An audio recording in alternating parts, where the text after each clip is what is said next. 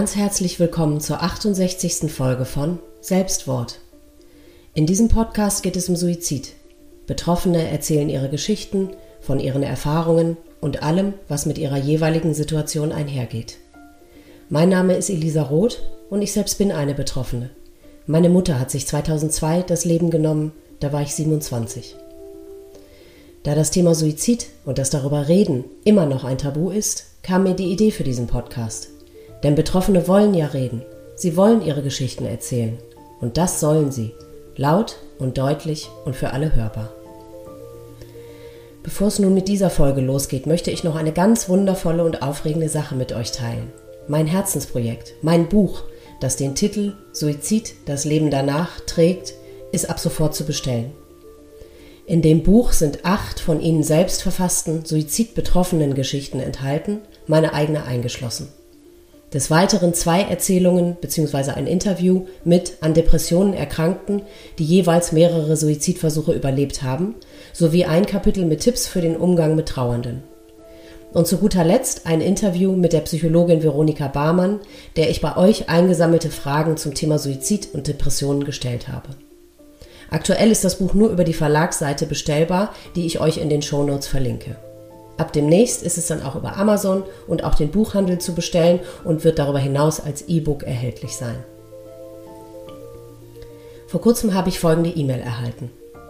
Liebe Elisa, zuerst würde ich dir gerne sagen, dass mir deine Arbeit und der Podcast sehr gut gefällt. Ich finde es sehr wertvoll, dass du dem Thema Suizid und was dies mit Betroffenen macht, eine Bühne gibst. Ich selbst, heute bin ich 24, habe erfahren, wie es ist, davon betroffen zu sein. 2018 hat sich mein Ex-Freund das Leben genommen, da war ich 18 Jahre alt und gerade mit dem Abitur fertig. Ich würde mich sehr freuen, dir in deinem Podcast Selbstwort meine Geschichte erzählen zu dürfen. Wenn ich eines erfahren habe, dann, dass Reden immer hilft. Nicht nur einem selbst, sondern auch anderen. Liebe Grüße, Michelle. Bevor ihr nun aber unser Gespräch hört, möchte ich alle Zuhörer ganz eindringlich bitten, vorab die Folge 0 anzuhören denn darin gehe ich auf alle Gefahren, die dieser Podcast mit sich bringt, ein. Und nun hört ihr Michels und mein Gespräch. Guten Morgen, liebe Michelle. Herzlich willkommen. Ich freue mich total, dass du da bist. Hallo Elisa. Ja, ich freue mich auch, hier sein zu dürfen. Schön, das freut mich. Äh, wir haben in der Einleitung gehört, du bist 24 und du hast 2018 deinen Ex-Freund durch Suizid verloren. Und wie immer äh, würde ich auch dich gerne bitten, ähm, uns einfach eure Geschichte zu erzählen. Am besten fängst du von Anfang an an. Mhm. Ja, gerne. Also dann fange ich mal ganz von vorne an. Ähm, mhm. Und zwar habe ich ihn 2017 kennengelernt. Ähm, mhm. Und zwar in unserem Dorf. Also er hat so zwei Dörfer weiter entfernt gewohnt ähm, in der mhm. Stadt, in der ich aufgewachsen bin. Und das war dann alles nicht so weit entfernt und man ist so zu den gleichen Feiern und Festen gegangen. Und mhm. ja, dann war ein Fest, ähm, Frühlingsfest oder so hieß das. Und da mhm. habe ich ihn dann kennengelernt. Da war ich dann mit zwei Freundinnen da. Und ja, da sind wir einfach so ins Gespräch gekommen, haben uns gut verstanden auf Anhieb. Und Schön. ja, haben uns daraufhin dann auch getroffen, besser kennengelernt mhm. und sind dann auch zusammengekommen. Ja. Schön. Ja, ich war damals äh, 17 Jahre alt, als wir uns kennengelernt haben und er war 20. Ähm, mhm. Ich bin dann ein paar Monate später auch 18 geworden. Mhm. Äh, ja, ich kann ihn ja war auch erstmal. Dein erster Freund oder dein erster richtiger Freund? Ähm, nein, nicht mein erster Freund, aber so die erste richtige Beziehung, ja. Ja. Mhm. Okay. Genau, also die dann auch länger ging. Ja, genau. Mhm. Ja, und dann würde ich jetzt auch erstmal dazu kommen, so was, ja, was er für ein Mensch war, vielleicht seinen, seinen Charakter genau. und so ein bisschen vorstellen. Genau, ähm, genau. Genau, also Marcel war ein sehr offenherziger und zuvorkommender Mensch, würde ich sagen. Also er war sehr, sehr freundlich immer und kreativ vor allem, äh, mhm. auch sehr emotional. Also er hat immer alles mit viel Gefühl gemacht, sage ich mal so. Ähm, mhm. Ja, sei es jetzt seine Arbeit oder auch im Privatleben. Ähm, er hat als Was Tischler hat gearbeitet. Genau, er hat mhm. als Tischler gearbeitet, mhm. hat da eine Ausbildung zugemacht und ist dann Geselle geworden, hat da auch so ein Gesellenstück selber angefertigt. Und wow. ja, er war immer ganz stolz auf seine Arbeit.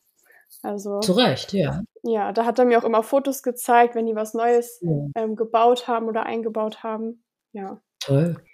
Mhm. Ähm, genau. Weißt du, wie seine Kindheit war? Hatte er Geschwister? Wie ist er groß geworden? In einem intakten Elternhaus oder wie war das? Ja, also er ist ganz ländlich aufgewachsen. Der Ort war nicht so groß, ähm, wo die gewohnt haben. Mit seinen mhm. zwei mhm. Schwestern ist er aufgewachsen, also Halbschwestern. Ähm, mhm. Und mit seinem Stiefvater oder die Mutter und dann hatten sie noch einen Hund. Genau. Mhm. Und auf dem Hof hat generell die ganze Familie so ziemlich zusammen gewohnt. Also die Großeltern haben auch direkt daneben gewohnt. Der Onkel mhm. hat da auch noch mit gewohnt. Also da war immer sehr ein sehr familiäres Umfeld. Mhm. Und seine ja. Kindheit und alles war mehr oder weniger unauffällig. Also da gab es keine auf, ja, nichts ähm, Besonderes. Also ich würde sagen, ähm, die haben sich schon gut verstanden, außer er hat sich nicht mit seinem Stiefvater verstanden. Also da gab es schon richtige Spannungen, auch als er dann irgendwie jugendlich war und äh, älter geworden ist, hat er mir viel von mhm. erzählt, dass die da schon Stress hatten miteinander. Ähm, ja, und dass er sich da so ein bisschen nicht gesehen gefühlt hat und auch benachteiligt gefühlt hat von, von ihm. Mhm. Eben okay. weil es auch vielleicht nicht sein richtiger Vater war, also sein leiblicher Vater. Ja, wann ist er in sein Leben gekommen? Wie alt war er da? Boah, da war er noch ganz klein. Ich glaube, im Grundschulalter okay. muss das gewesen sein. Da hat die mhm. Mutter dann halt genau einen neuen Partner gefunden und dann auch die zwei, also seine zwei Schwestern äh, bekommen. Ja. Mhm. Okay. Und ähm, ja, also ich habe auch mitbekommen, dann als wir zusammengekommen sind, er hat ja noch zu Hause gewohnt zu dem Zeitpunkt, ähm, dass mhm. er da gerne ausziehen möchte. Also es war immer ein großer Wunsch von ihm, von zu Hause mhm. halt dann wegzukommen so und was Neues mhm. anzufangen. Mhm. Ähm, ja, und ich bin ja noch zur Schule gegangen. Ich habe zu der Zeit mein, meine Vorabi-Klausuren geschrieben und mhm. äh, war natürlich dann ein bisschen mehr mit Schule beschäftigt, aber eigentlich haben wir uns dann schon so jeden zweiten Tag gesehen, ja, und was mhm. gemacht. Ja. Mhm. Okay. Ja, und ist, äh, genau, er ist, äh, er ist seinem Beruf nachgegangen und das hat ihm auch Spaß gemacht. Und er hatte, hatte er auch immer einen Freundeskreis, also ein soziales Umfeld, jetzt jenseits von dir? Ja, also am Anfang ähm, habe ich mitbekommen, dass sein Freundeskreis sehr groß war. Äh, die haben sich auch alle gerne ähm, an bestimmten Plätzen getroffen. Und zwar hatten die ein äh, spezielles Hobby. Die sind immer zu Mittelaltermärkten gegangen.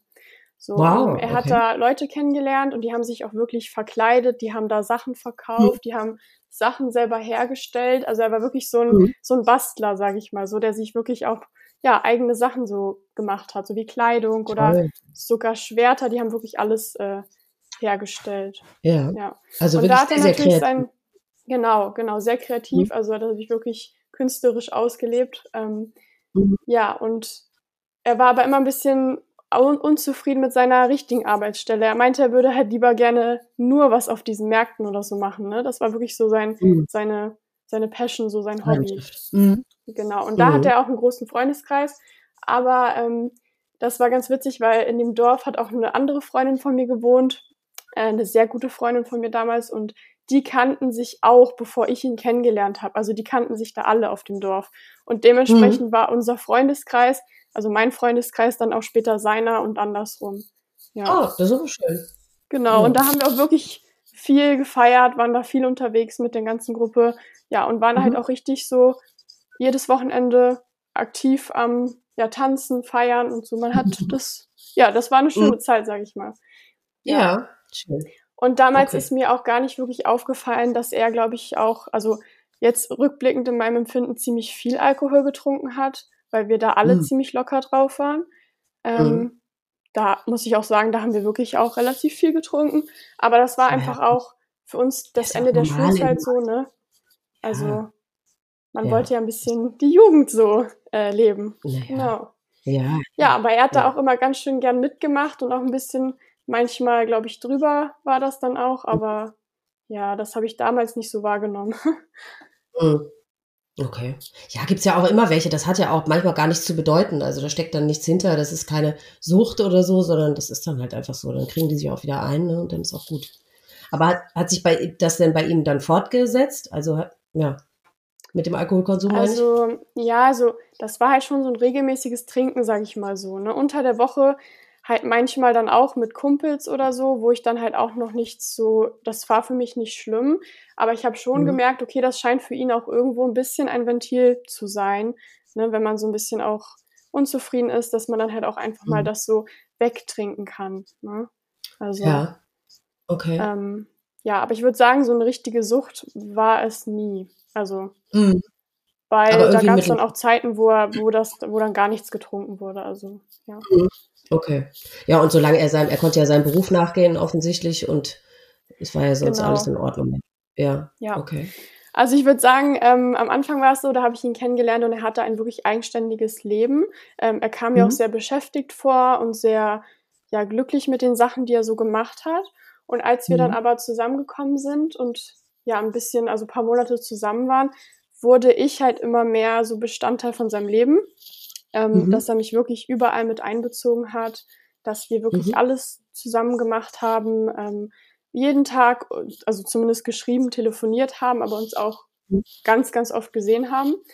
Ähm, ja, und am Anfang fand ich das natürlich schön, ne? wenn man in dieser Kennenlernphase ja. ist oder Verliebtheitsphase, dann möchte mhm. man denjenigen ja jeden Tag sehen, am liebsten. Mhm. Ja, und ja. dann, genau, haben wir uns auch richtig oft getroffen und ja, am Anfang lief das alles echt gut. Also da war auch zum Beispiel jetzt von Eifersucht und Streit noch keine Spur, sage ich mal. Ähm, mhm.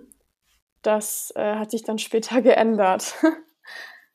okay, ja. wie fing das an oder wie hat sich das bemerkbar gemacht? Was ist passiert? Ähm, also ja, also es fing eigentlich ganz langsam an, dass es so eine Persönlichkeitsveränderung gab oder ja, so kann man das eigentlich nennen bei ihm, weil ich mhm. habe ihn halt anders kennengelernt und ähm, also so offen und irgendwie auch sozial. Und ich weiß nicht, das kam dann ganz schleichend, dass wir einfach mal zu Hause geblieben sind oder er wollte sich nicht mit den anderen treffen und halt nur was mit mir unternehmen. Ähm, das habe ich am Anfang dann nicht so kritisch gesehen und ich dachte, okay, wir können ja, ja auch nur was zu zweit machen. Ähm, ja. Muss ja nicht immer mit anderen sein so. Aber ja. mit der Zeit wurde das halt wirklich immer öfter, dass er keine Lust mehr hatte, ähm, zu den Treffen zu gehen oder zu feiern zu gehen und so. Und er wollte wirklich nur mit mir zusammen sein und nur mit mir was machen. Mhm. Ähm, ja, und dann kam halt auch diese, die Eifersucht dazu. Also das mhm. äh, wurde dann auch zu einem großen Thema zwischen uns. Mhm. Ähm, ja, darauf würde ich dann auch nochmal explizit eingehen. Ähm, ja. Ich würde erstmal noch gerne von meinem 18. Geburtstag erzählen. Ja. Ähm, okay. Und zwar haben wir den groß gefeiert. Also wir haben wirklich so eine äh, Party-Location gemietet damals und haben mhm. halt wirklich mhm. viele Leute eingeladen, weil war auch der 18. Mhm. so. ja. ähm, ja, und dann hat er, da waren wir erst paar Monate zusammen. Also wir sind im Frühling zusammengekommen und im Sommer hatte ich Geburtstag. Ähm, ah, okay. Da hat er mhm. mir dann ein riesiges Geschenk gemacht, so. Und äh, ich war erst total überrascht, weil das war so eine, ja, so eine Flaschenpost, die er mir geschenkt hat. Und da war da eine mhm. Nachricht drin. Und dann hat er da halt selber so auf dem Zettel das so eingebrannt mit so einer Schrift und so, also alles selbst gemacht. Ähm, okay. Dass er halt mich in einen Urlaub einlädt. So. Oh. Und da war ich halt auch erstmal völlig überwältigt, weil das Geschenk war so groß und wir waren erst so kurz zusammen. Ähm, ja. Aber ich habe mich natürlich gefreut. Ja. Und ja, das war dann, dann sind wir eine Woche nach Teneriffa geflogen, nach meinem Geburtstag oh. direkt. Und ja, das war auch wirklich sehr schön. Aber mhm. ich habe auch überlegt, ob ich das annehmen kann, weil ich hatte zu dem Zeitpunkt nicht viel Geld. So, ich war Schülerin noch. Ja. Ähm, ich hätte mir das jetzt nicht leisten können. Aber er wollte, mhm. er hat extra das von seinem Ersparten ähm, ja zusammen sich zusammen ne, gespart, um mir das ja, zu schenken. Ja. So. Oh. Genau, und das fand ja, ich halt dann auch eine. Hat er ja sicherlich gerne gemacht. Genau, eine krasse Geste so gesehen von ihm auch. Mhm. Ja, und dann sind wir da hingeflogen. Die Woche war auch sehr schön. Also, das hat uns wirklich zusammengeschweißt, würde ich sagen. Mhm. Ähm, mhm. Ja, man hat noch mehr unternommen zu mhm. zweit. Und ja, als wir dann wiedergekommen sind, hatte ich irgendwie das Gefühl, dass er so wirklich, also dass man sich so richtig aneinander gebunden hat. Und dann war es auch mhm. so, dass er mich danach auch fast jeden Tag sehen wollte oder telefonieren wollte oder halt wirklich, da gab es mhm. dann kaum Kontaktpausen noch. Okay. Ähm, außer dass ich in der Schule war und er mich aber danach auch schon manchmal abgeholt hat oder so. Oh, also das war okay. alles sehr fließend immer. Ein bisschen also, viel. Ja, okay. Genau, also ich hatte kaum noch Zeit für mich und ich musste ja mhm. eigentlich auch für die Schule lernen, also mhm. für die mhm. Prüfungen. Ähm, das habe ich dann auch mal bei ihm gemacht oder erst zu Boah. mir gefahren.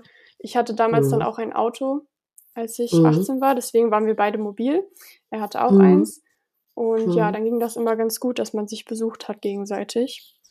Hast du denn, äh, hättest du auch gerne mal äh, jenseits von ihm Dinge unternommen? Ich meine, das hört sich ja so an, weil es halt einfach ein bisschen sehr eng und ein bisschen sehr viel alles war. Ne? Hast du mal was gesagt?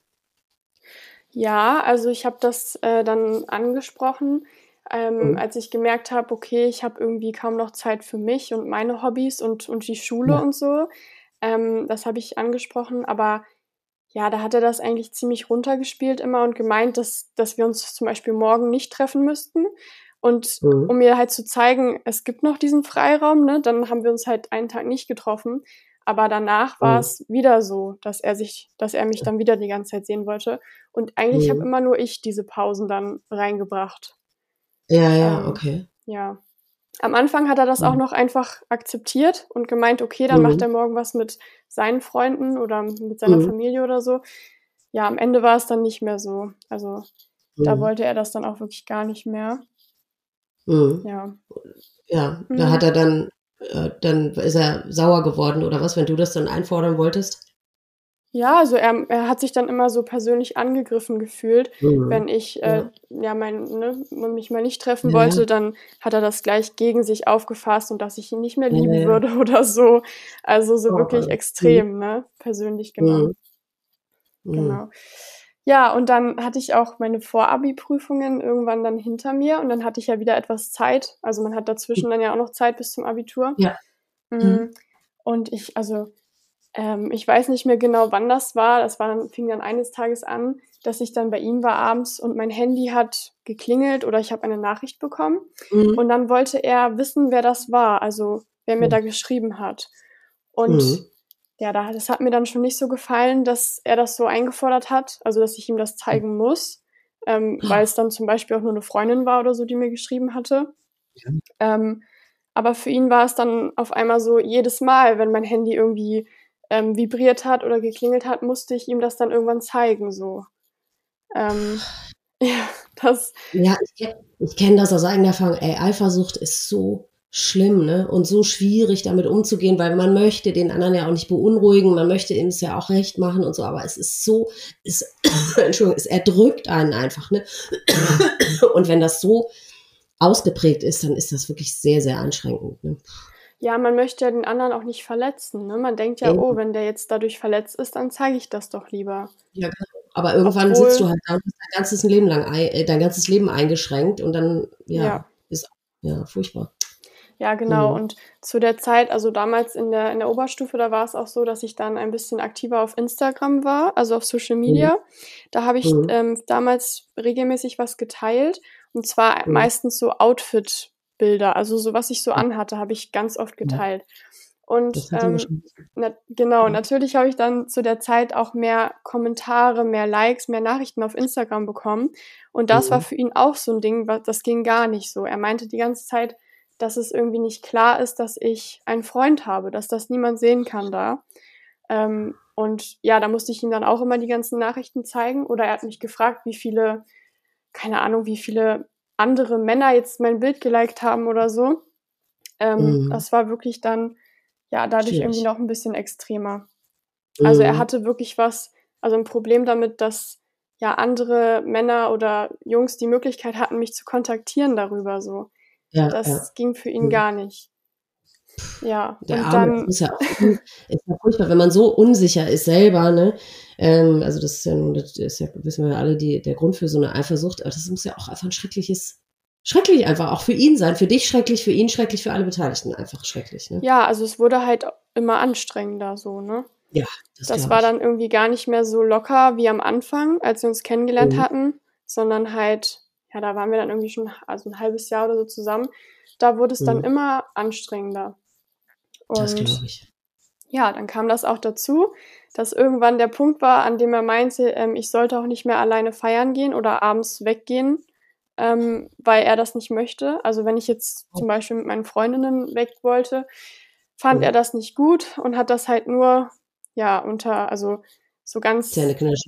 Mhm. Genau, so hingenommen und hat ja. mich dann aber danach auch ausgefragt, ob ich irgendwen mhm. kennengelernt habe, angesprochen wurde und so weiter. Mhm. Ja, mhm. das war dann irgendwie der neue Standard, an den ich mich dann auch irgendwie gewöhnt habe, muss ich sagen. Also ja, ich habe mir das wirklich ne? gefallen lassen.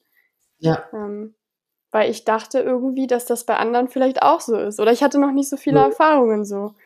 Ähm, ja, und wenn man jemanden liebt, dann möchte man dem ja, wie du auch sagst, man möchte dem ja auch nicht wehtun, man möchte ihm ja dann auch entsprechen und so. Und dann passiert das so schleichend, ja. Ja, genau. Mhm. Ja, und dann, dann gibt es da auch noch ähm, ja, ein Beispiel, woran ich mich gut erinnere. Also an diesen einen Abend, wo ich dann mit meinen Freundinnen ähm, feiern war. Mhm. Mm, und da haben wir uns an dem Tag nicht gesehen. Ich wollte ihn aber nach der Party noch besuchen, mhm. also noch zu ihm mhm. fahren. Und ich weiß noch, ich weiß heute noch, welches Outfit ich damals anhatte, weil das hat sich so in mein ja, Gehirn eingebrannt, weil das, mhm. was danach passiert ist oder daraus resultiert hat, das erzähle ich mhm. jetzt mal. Und zwar ja. hatte ich ähm, ein schwarzes Mesh-Oberteil an, also so ein na, halb transparentes ja. Oberteil, sag ich mal so, mhm. so ein sehr dünner Stoff. Mhm. Und es hatte auch lange Ärmel, es hatte jetzt keinen tiefen Ausschnitt oder so, aber es mhm. war, es sah halt einfach sehr figurbetont aus. Mhm. Und dann halt noch eine normale Jeans dazu und ja, so war, sah ich dann weg. Und als mhm. ich dann zu ihm gekommen bin nach der Feier, ähm, habe ich schon gesehen, als er die Tür aufgemacht hat und mich ja von oben bis unten gemustert hat. dann mhm. meinte er, ob das mein Ernst wäre, dass ich so weg gewesen äh, bin. Und da meinte mhm. er, dass ich das sofort ausziehen soll und dass ich das mhm. nie wieder anziehen darf. So. Wow. Und da okay. dachte ich dann auch, okay, das ist hier mhm. irgendwie nicht mehr so ganz normal. Nee. Ähm, ja, dann war er auch den ganzen Abend äh, beleidigt und hat nicht mehr mit mir richtig gesprochen, wollte aber auch nicht, dass ich fahre, also weil ich dann mhm. gefragt habe, ob ich fahren soll, wenn wir jetzt nicht miteinander reden. Das ja. wollte er auch nicht. Also mhm. oh, ja. Schwierig. Mhm. Warst du seine erste Freundin oder hatte er vor dir Beziehungen auch schon? Also ich war auch seine erste richtige Beziehung so. Ja, ja, okay. Mhm. Ähm, erste längere Beziehung. Ja. Und ja, deswegen und da auch mit diesem Klammern, das äh, wurde dann auch immer mehr. also als ich dann kurz vorm Abitur war, war es wirklich so, dass ja, er mich keine Minute gefühlt mehr aus den Augen lassen wollte und immer geschrieben hat, wann ich Schulschluss habe, gefragt habe, ob er mich nach der Arbeit abholen soll. Also wirklich mhm. ähm, so, dass ich halt kaum mehr was anderes dann auch gemacht ja. habe in der Zeit. Also fast eine Überwachung. Ja. ja, was natürlich auch mhm. bei meinen Freunden und auch seinen Freunden damals nicht gut angekommen ist, weil mhm. die waren dann auch ein bisschen genervt irgendwann, weil sie nicht mehr mit ja. uns, also weil sie uns nicht einplanen konnten, weil wir sie uns nicht mehr gesehen haben so oft. Und ja, die haben mhm. das halt nicht verstanden und mich dann auch irgendwann gefragt, was los ist. Ähm, ja, wo ich dann halt auch meinte, dass ich schon Lust hätte, was zu machen, aber er nicht, also keine Lust mehr hat. Und ja, mhm. dann meinten die nur so, ja, dann soll ich alleine kommen oder so. Dann habe ich auch erklärt, ja, das möchte er nicht. ja. Man, sich, man, schämt sich auch so ein bisschen, ne? Ist einem auch unangenehm, das so sagen zu müssen, oder? Wie hast du dich gefühlt? Das ist einem ja irgendwie auch ja, peinlich, dass also, man dann so muss, dass man sich das gefallen lässt, aber man, man steckt ja irgendwie so drin, dass es nicht anders geht, ne? Ja, also ich habe mich schon irgendwie ein bisschen schlecht dabei gefühlt, immer auch abzusagen, ja. aber ich habe ja. ihn ja wirklich geliebt, so. Ich dachte so, okay, wenn er das aus irgendeinem Grund nicht möchte, dann verhält man sich als Partner einfach nicht neutral, sondern hält ne, eher zu demjenigen so. Das habe ich da halt dann so gehandhabt. Also mir ist das auch erst ja. gar nicht aufgefallen, dass das so schlimm ist. Ich habe das auch mhm. runtergespielt. Ja. Ja. Verstehe ich. Und ja, also und ich wollte noch mal kurz darauf zurückkommen, dass er ja seinen seinen leiblichen Vater, den hat er nie kennengelernt. Ja. Also mhm. der hat wirklich von Anfang an mit seinem Stiefvater zusammengelebt und ist dann da aufgewachsen. Mhm. Ähm, aber später, also als ich dann schon mit ihm zusammen war, wollte er seinen Vater mal besuchen, weil der hat tatsächlich nicht so weit weg gewohnt, also gelebt. Aber der hatte Ach. keinen Kontakt zu ihm und hat sich offensichtlich auch nicht für ihn interessiert. Sonst hätte er ja, ja auch auf die Familie zukommen können, sage ich mal. Ähm, ja. Und ihn hat es trotzdem interessiert, wer sein Vater ist. Er wollte da mal hinfahren mit dem Auto und einfach mal ja, weiß nicht, das Haus beobachten oder so. Ähm, einfach mal schauen, mhm. wer das so ist oder ihn vielleicht auch ansprechen. Er hat mir das ganz oft mhm. erzählt, dass er das vorhat, aber er hat es dann letztendlich nie also sich nie getraut, so das zu machen. Mhm. Ähm, auch mhm. einfach, glaube ich, aus Angst vor Zurückweisung dann. Das glaube ähm, ich, das kann ich nicht verstehen. Ja. Mhm. ja, als das mit der Eifersucht schon so, ja, so war, dass ich mich an dieses Level gewöhnt hatte, da mhm. ähm, haben dann auch zwei von meinen besten Freundinnen damals ihren 18. Geburtstag gefeiert. Also wir sind dann gefühlt alle hintereinander so 18 geworden. Ja. Ähm, und dann haben die auch im, ja, nee, die hatten sich auch eine Location gemietet. Ähm, mhm. Das war dann bei uns in der Stadt. Und da sind mhm. wir dann auch hingefahren. Also mein, mein Freund und ich. So, wir sind gerade aus dem Gespräch rausgeflogen. Jetzt haben wir wieder neu angesetzt. Also das letzte, was ich von dir habe, war, dass du von diesen 18. Geburtstagen deiner Freundin erzählt hast, dass du mit ihm dahin gegangen bist. Das war das Letzte, was ich gehört habe. Genau, also wir sind dann zusammen zum Geburtstag von meinen zwei Freundinnen gegangen mhm. und da hatten wir dann auch einen größeren Streit wieder über das mhm. Thema Eifersucht auch, weil ich auf der Party mit mehreren anderen Jungs oder Männern geredet habe und ja, wir hatten alle Spaß, da waren auch Freunde von mir, da waren Kumpels von mir da und ich habe alle länger nicht mehr gesehen. Ich wollte mit allen reden so. Mhm. Und das war für ihn nicht in Ordnung. Er hat mich dann irgendwann beleidigt angeschaut, weil er irgendwo anders stand und ich halt mit jemandem geredet habe. Und ja, dann ist er einfach rausgegangen und dann war mir schon hm. klar, okay, ähm, er ist jetzt beleidigt deswegen. Ähm, so anstrengend ja, alles, ne? Dann ja. bin ich hinterhergegangen, ich wollte das natürlich klären. Mhm. Und dann, ja, gab es dann echt einen großen Streit. Und ähm, ja, dann war er auch irgendwie sehr ärgerlich auf sich selbst, weil ich meinte, dass das mit der Eifersucht so nicht geht und dass ich ja wohl mit mhm. anderen reden dürfte. Ja. Ähm, da meinte er auch, dass er mir das auch nicht verbieten möchte, aber er kann irgendwie nicht anders und ja, dass er das nicht böse meint, aber es irgendwie auch nicht geht, wenn ich das halt ja. mache. Ja, ja und ähm, dann standen wir da draußen und es war, es war auch äh, relativ kalt und ich wollte eigentlich wieder reingehen. Ähm, mhm. Und auf einmal, also wir standen so nebeneinander und auf einmal mhm. ist er halt richtig, richtig wütend geworden und ähm, hat er halt sein Handy genommen und ich, also ich wusste gar nicht, wie mir geschah in dem Moment. Also er hat sein Handy dann genommen und auf einmal hat er das auf den Boden geworfen. So, und zwar nicht nur fallen gelassen, sondern richtig doll auf den Boden geworfen. Und das ist dann natürlich kaputt gegangen. Ja, also das Display ist zersprungen. Ähm, mhm. Und dann meinte er halt in meine Richtung oder halt zu mir, so nach dem Motto, ja, jetzt kann ich dich nicht mehr kontrollieren und ich kann äh, dir auch keine eifersüchtigen Nachrichten mehr schicken, ob ich jetzt zufrieden wäre. Ja. Wow. Und ja, das war für mich dann halt schon so ein Schockmoment. Ähm, das war auch das erste Mal, wo ich halt so ganz kurz Angst vor ihm hatte, weil ich, ich, ja, weil ich diese Wucht und also ja, wie er das mit dieser ja. Entschlossenheit halt auf den Boden geworfen hat, ähm, ja. damit habe ich ja nicht gerechnet. So und nee. das war für mich auch so eine heftige Reaktion, weil er ja eigentlich nur wütend auf sich selbst war. Ja. ja. ja. Genau, und ab dem Moment wusste ich halt auch irgendwie, okay, diese Beziehung ist was sehr Ernstes für ihn, was mhm. vielleicht schon zu ernst ist. So. Mhm. Ja. Mm, ja. ja, und dann hat er sich natürlich nach diesem Abend irgendwann ein neues Handy ähm, zugelegt. Das andere ja. war ja kaputt, also damit konnte ja. man jetzt nichts mehr wirklich machen. Mhm. Mm, ja, und ne, da war einfach dieser Punkt, wo ich auch gemerkt habe, okay, er hat seine Emotionen wohl nicht ganz unter Kontrolle. Ja. Und ja, also ne, er hat sich, das war ja nicht gegen mich, aber es hat mich ja trotzdem total erschrocken, wenn jemand neben dir auf einmal ausholt und was auf den Boden schleudert so. Ja, vor allem, man weiß ja auch nicht, ob er beim nächsten Mal nicht dir eine pfeffert, ne? Ja, genau. Also das ist nie passiert, aber natürlich mhm. hatte ich da, habe ich dann darüber nachgedacht, so, ne? Ja, Was ist, wenn da jetzt kein Handy gewesen wäre oder wenn er einfach wieder ja. richtig wütend wird, so, ja. Ja, ja, eben. Und er sich offensichtlich nicht unter Kontrolle hat, deswegen, ja, ja, das verstehe ich gut. Mhm. Ja, genau. Mhm. Und ähm, ja, dann bei weiteren Streits, die wir hatten, das ging ja dann an, also ständig so weiter, dass irgendwas war, was ihm nicht gefallen hat oder was ich, dass ich mich dann irgendeine ungeschriebene Regel so gesehen nicht gehalten habe.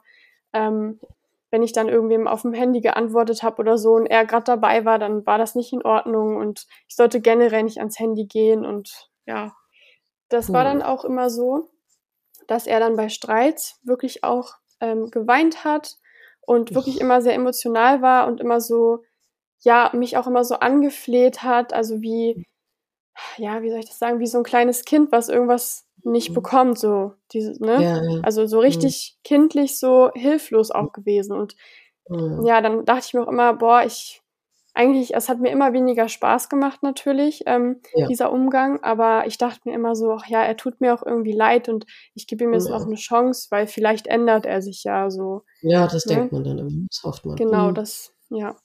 Das war dann natürlich nicht so, dass er sich geändert mhm. hätte. Ähm, mhm. Und ja, dann ging unsere Beziehung auch weiter und das Abi kam näher, also wir haben immer noch was unternommen, meistens mhm. halt nur zu zweit, also ohne die anderen. Und ähm, ja, deswegen haben sich dann auch irgendwann ein paar Freunde von uns abgewandt. Die meinten dann, okay, anscheinend habt ihr keine Lust mehr, was mit uns zu machen und dann macht doch lieber alles alleine, so nach dem Motto. Ja. Ähm, das hat mir natürlich auch nicht gefallen, so. Ja, das ähm, ich. Ja, ähm, ja, er hat mir sehr, sehr oft Aufmerksamkeiten gemacht. Also er hat mir mhm. wirklich jeden Monat Blumen geschenkt, er hat mich ständig eingeladen ähm, zum Essen, ins Kino und so. Wir haben wirklich schöne Dates auch gehabt und Sachen mhm. unternommen. Ähm, mhm. Ja, also diese, ich muss sagen, diese romantische und großzügige Seite, die er hatte, die hat er nie verloren. Also auch nach Streits mhm. nicht so. Er war immer großzügig mhm. und immer, hat sich immer Mühe gegeben, dass mir alles gefällt, so gesehen. Also, mhm. was wir machen. Mhm. Ja. Und ja, dann nach meinen ersten Abiturprüfungen haben wir dann irgendwann mal über die Zukunft geredet, also wie es jetzt so mhm. weitergehen soll, was unsere ja. Vorstellungen sind. Und mhm. da meinte er, ähm, dass er sich ja vorstellen könnte, dass wir zusammenziehen, so. Und er hat mich mhm. dann auch eines Abends dann persönlich so gefragt, ob ich mit ihm zusammenziehen möchte nach der Schule. Mhm. Und ja, ich war natürlich total überfordert. Also mit dieser, mit dieser Aussage oder ich habe mich auch nicht so gefühlt, dass das schon der richtige Zeitpunkt wäre. Ähm, einfach mhm. weil ich ja auch selber noch zu Hause gewohnt habe. Ich habe ja noch ja. gar nicht, also alleine gewohnt oder noch keine anderen Erfahrungen gemacht. Mhm. Ja, deswegen für mich war das dann zu früh. Also ich habe das nicht wirklich mhm. gefühlt, ähm, das zu tun. Deswegen habe ich ihm das ja. auch gesagt, dass ich das noch nicht möchte und dass ich auch erstmal nach dem Abi was anderes sehen oder machen möchte. So, ja. das war auch noch nicht so klar, was dann kommt. Ähm, ja, ich mhm. wollte mich da einfach nicht so festlegen dann, ne, mit ihm nee. schon zusammen zu ziehen. 18, natürlich nicht, ja. ja. ja. Mhm. Genau, und er war dann ja 21 und mhm. ja, er war halt auch immer unzufriedener, wie ich das schon erzählt hatte. Er ja. wollte davon zu Hause weg. Er wollte so sein eigenes ähm, Zuhause auch haben. Und da meinte ich auch zu ihm, dass er ja auch erstmal alleine irgendwo hinziehen könnte, ja. so. Da muss ja. man ja nicht gleich zusammenziehen. Aber nein, ja. er meinte, wir sind ja zusammen und wenn dann irgendwie mit mir. So alleine wollte er dann auch nicht. Mhm. Ähm, ja. Ja, und das, dann war er natürlich eine Zeit lang richtig darüber enttäuscht, weil er wusste, ich möchte noch nicht zusammenziehen und dann hat er mich auch mhm. dementsprechend ein bisschen kühler behandelt, ein paar mhm. Tage oder so. Ja, mhm. aber ich habe mich dann halt auf die Schule konzentriert so. Ähm, ich habe ja. dann weiter gelernt und ich habe das auf mich zukommen lassen. Ich war da noch völlig offen und ich wollte mich dann auch nicht irgendwie schon ne, so committen und sagen, okay, nur das. Ja. Ja, ja. Ja. Und die Eifersucht wurde dann halt nach den letzten Klausuren noch stärker. Also als ich dann wirklich fertig war mit meinen Klausuren, ähm, da, haben, da fing auch die Planung für unsere Abifahrt an, die Abschlussfahrt, die man dann mhm. nach der, nach der mhm. Schulzeit nochmal macht. Und ja, bei uns ging die nach Kroatien und mhm. das war dann ja knapp eine Woche, wo wir dann weggefahren sind. Oh. Und er wollte dann natürlich nicht, dass ich da mitfahre. So. Das muss man sich mal vorstellen. Ja. Wahnsinn. Wie schlimm das für ihn gewesen ist. Also wie groß diese, wie stark diese Eifersucht für ihn gewesen sein muss, dass du wirklich dich traust, das einzufordern, ne? Das ist schon krass. Ja. Mhm. ja, und er meinte dann halt auch so, als wir dann da wieder so standen in seinem Zimmer und so ein bisschen diskutiert haben, ob ich da jetzt mitfahren dürfte oder nicht. Das ist ja auch meine Entscheidung. Das hat er aber nicht so gesehen. Ähm, ja, dann meinte er halt auch so gut. Also da, da, da wird ja nur gefeiert, da sind nur andere Typen, die dich irgendwie ansprechen könnten oder so.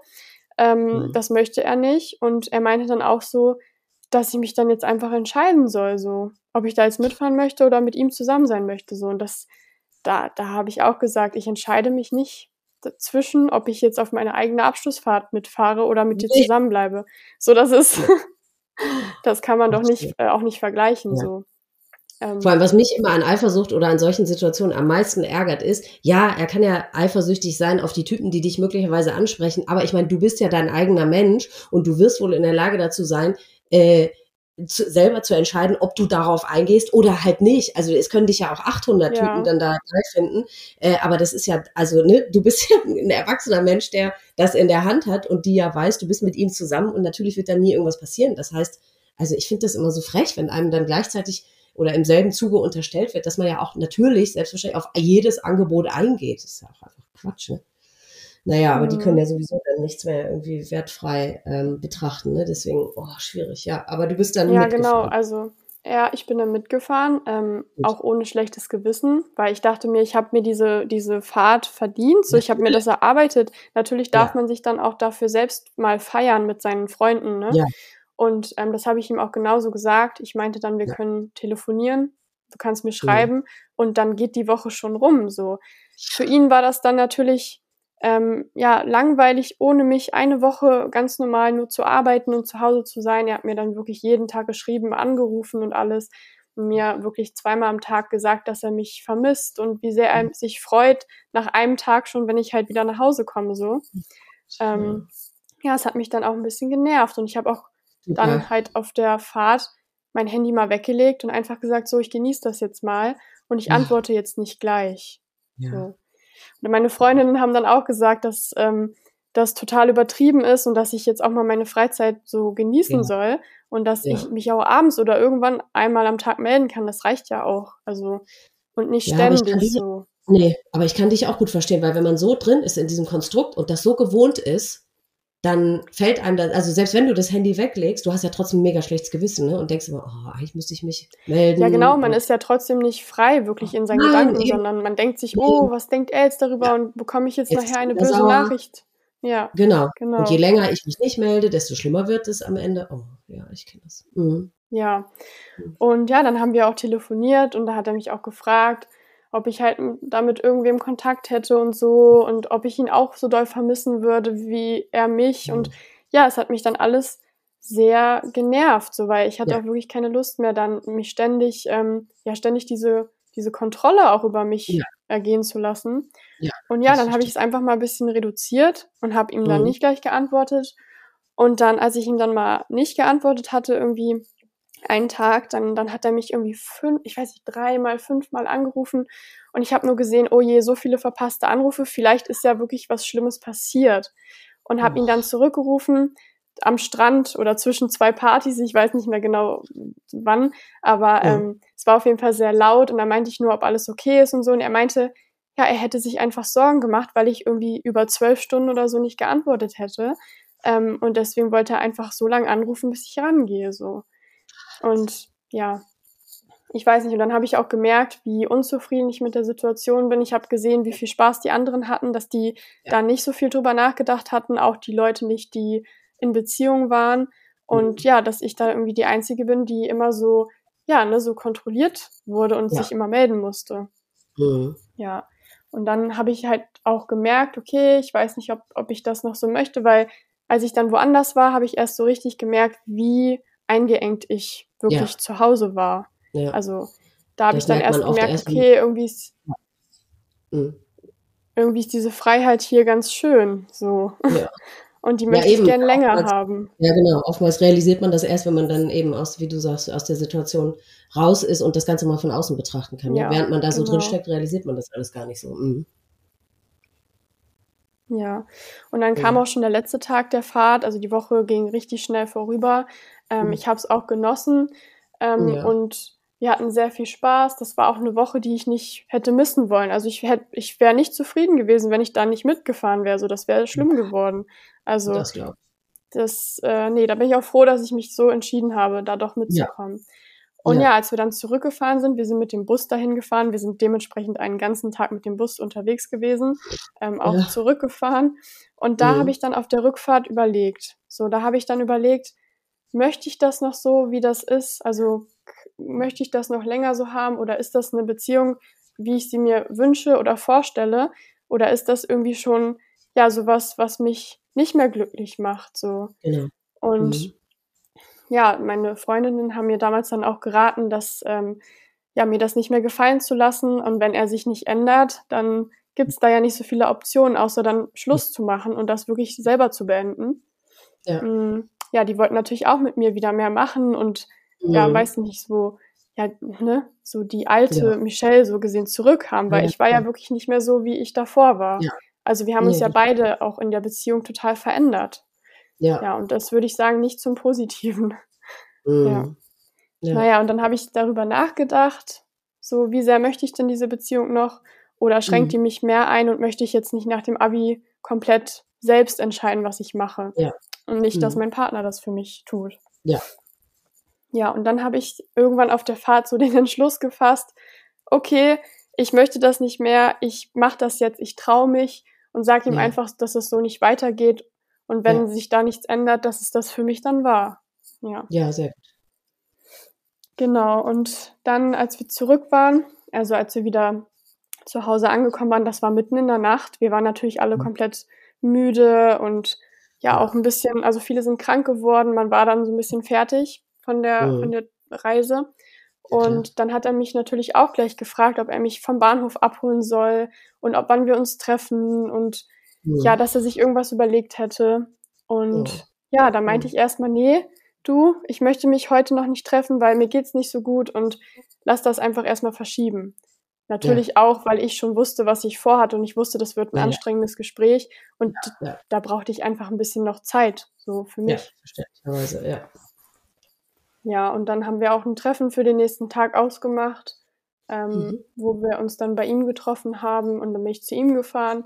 Ja, und dann war das so, also er hatte sich wirklich, er hat sich wirklich äh, sehr dolle Mühe gegeben. Er hatte dann, als ich dann bei ihm reingekommen bin, war halt so alles so dekoriert, auch in seinem Zimmer. Er hat einen Kuchen gebacken, er hat mir Blumen gekauft, er hat wirklich ein, schön, ein schönes Willkommen so gesehen, also ne, für mich ja. so vorbereitet. Also, ja. dass ich das auch als angenehm so empfinde, weil er schon wusste, mhm. okay, sie hat sich jetzt irgendwie länger nicht gemeldet, vielleicht ist da ja auch irgendwie was. Okay. Ja. ja. Genau, und dann kam das ja auch schon zum Gespräch. Also ich habe dann erstmal ein bisschen noch von der Fahrt erzählt, vom Urlaub, wie es mhm. war und so. Aber irgendwie, ich musste dann auch relativ schnell auf den Punkt kommen, weil ich wusste ja. so, okay, ich will das jetzt sagen, so und nicht erst in ein paar Wochen. Ja. Ja. Mhm. Und dann habe ich ihm halt ja, von meinen Empfindungen erzählt oder wie ich das auch alles mhm. sehe und dass ich halt dann irgendwie eine Trennung für das Beste halte, für uns beide so, weil mhm. das so nicht mehr weitergehen kann in meinen Augen. Ja. Und ja, da war er dann natürlich komplett ähm, überrumpelt. Also er hat sich dann komplett überrumpelt gefühlt, weil mhm. ich war ja so wieder zurück und dann hab, dann kam ich gleich damit so gesehen an ja. und ja, für ihn war das dann zu viel. Also er hat dann natürlich sofort geweint und mich halt angefleht, dass ich ihm noch eine Chance gebe und dass er sich ja ändern wird. Und dann meinte ich ja auch, dass das nicht wirklich funktioniert, weil wir das schon in so vielen mhm. Streits vorher gesagt haben, dass er sich da irgendwie ein bisschen ändert, aber das, ne, das ist mhm. ja nicht passiert. So. Ja. Und das habe ich ihm dann auch gesagt und dann, ja, irgendwann saßen wir dann da, haben uns eigentlich nur angeschwiegen und mhm. dann meinte ich halt, dass ich jetzt fahre, weil Mhm. Ja, das war dann diese unangenehme Stille, wo keiner mehr was sagt. Ja, ähm, ja und dann bin ich nach Hause gefahren. Und mhm. ich wusste natürlich, er ist sehr traurig darüber. Aber ja, ich, ich wollte das auch nicht mehr so. Ich war richtig, also ich habe mich schon, als ich dann aus der Haustür rausgegangen bin, ist ja schon so eine Last von mir runtergefallen. Ich dachte mir so, okay, das war die richtige Entscheidung. Ja, so. das glaube ich. Mhm. Ja. Ja, und dann, also das war der Tag der Trennung. Und am mhm. nächsten Tag hat er mir dann geschrieben, ob ich mir das nicht nochmal überlegen könnte, ne, dass er sich ändern würde mhm. und ähm, ja, dass, dass er mich doch so lieben würde und warum ich ihn jetzt nicht mehr liebe. so. Und mhm. da meinte ich halt nur so, ja, das hat ja nichts mit meinen Gefühlen zu tun, sondern halt mit der Art, wie, wie wir miteinander ja. umgehen oder wie er mich behandelt in der Beziehung. Ja. Ich hatte ja trotzdem noch Gefühle für ihn. So, ich mochte ihn ja trotzdem noch. Das war ja, das war ja nicht, weil ich ihn nicht mehr irgendwie ähm, gern gehabt hätte oder so. Ja, verstehe ich. Ja. Mhm. Naja, und dann meinte ich so, dass er mich jetzt bitte erstmal in Ruhe lassen soll, weil er hat mir dann noch ein paar Nachrichten geschickt. Und ich meinte so, ich brauche jetzt erstmal ein paar Tage, um das so für mich zu, auch zu verarbeiten. Ja. Ja. Mhm. ja. Und dann war erstmal so ein bisschen Funkstille. Dann gab es erstmal ein paar Tage keinen Kontakt. Mhm. Und dann habe ich auch erstmal nichts mehr von ihm gehört. Okay. Ja. Hätte man gar nicht mit gerechnet eigentlich, ne? Nee, aber ich glaube auch, dass ihm seine Freunde da auch ein bisschen gesagt haben, hier jetzt, Okay. ne, Stress mal Mhm. nicht noch so, sonst Ja. bringt das gar nicht so. Ja. Mhm. Ja. Und dann haben wir uns, ähm, ja, hat er irgendwie sich nach, weiß ich nicht, nach knapp einer Woche, nach fünf Tagen oder so, gemeldet und meinte, ob wir reden können, persönlich nochmal. Er möchte nochmal drüber reden, über alles. Und dann dachte ich mir so, okay, also ich kann mich ja nochmal treffen für ein Gespräch, um das nochmal wirklich zu klären Mhm. und um, ja, ihm auch nochmal die Chance äh, zu geben, irgendwas dazu zu sagen, weil ihm war das sehr wichtig. Ja. Ja, und dann haben wir uns getroffen zum Mhm. Reden und sind dann spazieren gegangen und haben wirklich nochmal von Anfang bis Ende über die Beziehung geredet und ja, wie wir uns auch selber entwickelt haben und was wir uns vorstellen und so. Und ich Mhm. habe dann auch wirklich nicht meine Meinung geändert bei dem Gespräch. Ja. Ich war halt immer Mhm. noch ähm, der Meinung, dass das halt so besser für uns ist, Ja. wenn wir uns jeder, wenn wir jeder unseren Weg gehen, so und nicht mehr Mhm. zusammen. Und ja, da meinte er nur so, ähm, ja, dass das für ihn aber nicht geht und dass er noch eine Chance möchte und so. Und ja, Mhm. dass ich mir das doch überlegen soll. Mhm. Ähm, ja, er hatte dann damals auch noch einen, ich weiß noch, einen riesigen Blumenstrauß mitgebracht. Also es war wirklich, ja, wirklich der größte Blumenstrauß, den ich je gesehen habe, würde ich mal sagen. Also oder den Mhm. ich je bekommen habe. Ja. Ähm, einfach, ne, um mich vielleicht auch noch mal so ein bisschen so zu überzeugen. Aber das, das hat Mhm. mir nichts mehr, das hat bei mir nichts mehr ge geändert. Ja. Naja, und dann sind wir da auch auseinandergegangen und ich meinte zu ihm, dass er sich jetzt auch bitte auf sich konzentrieren soll und dass, Mhm. ähm, ja, wir jetzt einfach jeder den Abstand brauchen, auch voneinander so. Ja. Ja, und da meinte er so, nein, ohne dich äh, will ich das aber nicht und so, das ist alles scheiße und ich möchte auch von zu Hause weg und so und die Arbeit, das ist alles, also es hat, er hatte, er war wirklich mit allem dann unzufrieden so in dem Moment Mhm. und Mhm. ja. Und damals, also nach dem Gespräch, dachte ich mir so, ja, okay, er hat jetzt, er wird jetzt einfach Liebeskummer haben und dann ist Ja. das jetzt halt so. Aber Ja. das, ne, das hatte jeder ja schon mal. So, das hatte ich auch schon. Ich Ja. dachte mir so, okay, da muss er jetzt halt durch. So, Ja. ja. ja, und dann war erstmal Stille und ich habe nichts mehr von ihm gehört. Ähm, und ja, dann habe ich nur noch über Freunde gehört oder ich habe mal meine Freunde gefragt, ob die mal fragen können, wie es ihm geht oder so. Ja. Und ja, dann war das so, dass mir ein Kumpel erzählt hatte, hm, okay, also ihm geht's irgendwie richtig schlecht. Und Mhm. der, also er, er ist dann nicht mehr zur Arbeit gegangen. Ähm, Mhm. irgendwie, das war dann so, ne, so eine Woche danach, nach, nach unserem. Gespräch. Und er hat dann auch irgendwie, die meinten so, er isst, er will auch nichts mehr essen, so, er, er ist wirklich so nur in seinem Raum eingeschlossen und macht gar nichts mehr so. Und das habe ich dann nur über andere mitbekommen. Mhm. Ähm, ich wollte ihn auch nicht mehr kontaktieren, weil ich dachte mir so, ich will mich da nicht wieder reinziehen. So, das ist ja jetzt auch Ja. nicht mehr meine Aufgabe, ihm da irgendwie Ja. ne, zu helfen. So. Ja. Ähm, ja, dann habe ich halt meine Freunde gebeten, nach ihm zu gucken und dass die was mit ihm Mhm. machen und so. Und Mhm. halt auch, ja, ne, ich dachte auch, na gut, seine Familie, die wird sich ja kümmern, ne? Seine Schwestern, die werden ja was Die mit ihm machen. So. Ja. Das denkt man ja Mhm. jetzt so, dass dann die Familie, Ja. ne, natürlich was mit Mhm. einem macht oder einen aufmuntert oder so. Mhm. Ja. Und dann war das aber nicht so. Also die haben ihn dann wohl, glaube ich, einfach, ja, die dachten halt auch, das wäre irgendwie, der wird sich schon wieder so berappeln und Mhm. der wird dann schon wieder arbeiten gehen. Der braucht jetzt einfach nur mal, weiß ich nicht, eine Woche frei oder so. Ja, ja. Ähm, ja, das war dann aber nicht so. Ähm, und dann, äh, ja, dann, also ich, ich komme dann jetzt auch gleich auf den Tag Ja. zu sprechen, Mhm. ähm, an dem das dann passiert ist. Ja. Und zwar, ähm, ja, habe hab ich dann nichts mehr wirklich von ihm gehört. Und ich habe auch immer weiter meinen Frieden so damit geschlossen, weil für mich war die Trennung dann ein bisschen her so. Und ich habe mich gefreut, wieder so Sachen mit meinen Freunden machen zu können. So. ja, verständlicherweise, ja. Ja, dann, dann war es soweit. Also dann komme ich jetzt zu, zu Mhm. dem Ereignis, was dann passiert ist. Und zwar war ich dann äh, bei meiner besten Freundin damals ähm, und wir haben eine Übernachtungsparty gemacht, also nur zu zweit, Mhm. so ein Mädelsabend. Und ich Mhm. habe dann bei ihr übernachtet und das war ja auch in dem gleichen Ort. Wir haben ja da alle Ah. gewohnt. Und ja, dann haben wir halt abends was gegessen, getrunken, Filme geschaut so, und gequatscht über die Zukunft und über das Abi Mhm. und alles. Mhm. Mm, Ja, und dann haben wir eigentlich einen sehr entspannten Abend gehabt. Und dann, ich weiß nicht, das war dann so, ja, schon relativ spät, so 22, 23 Uhr so, mhm. da, da hat dann mein Handy geklingelt. Und dann dachte ich mir, oh, hm, und er hat mich dann angerufen und dann bin ich nicht rangegangen. Und dachte ich mhm. mir so, ja, nee, jetzt nicht schon wieder, so nach dem Motto. Ähm, das will ich jetzt auch einfach nicht. Ich will jetzt den Abend genießen, so. Ja. Und dann hat er aber nochmal angerufen.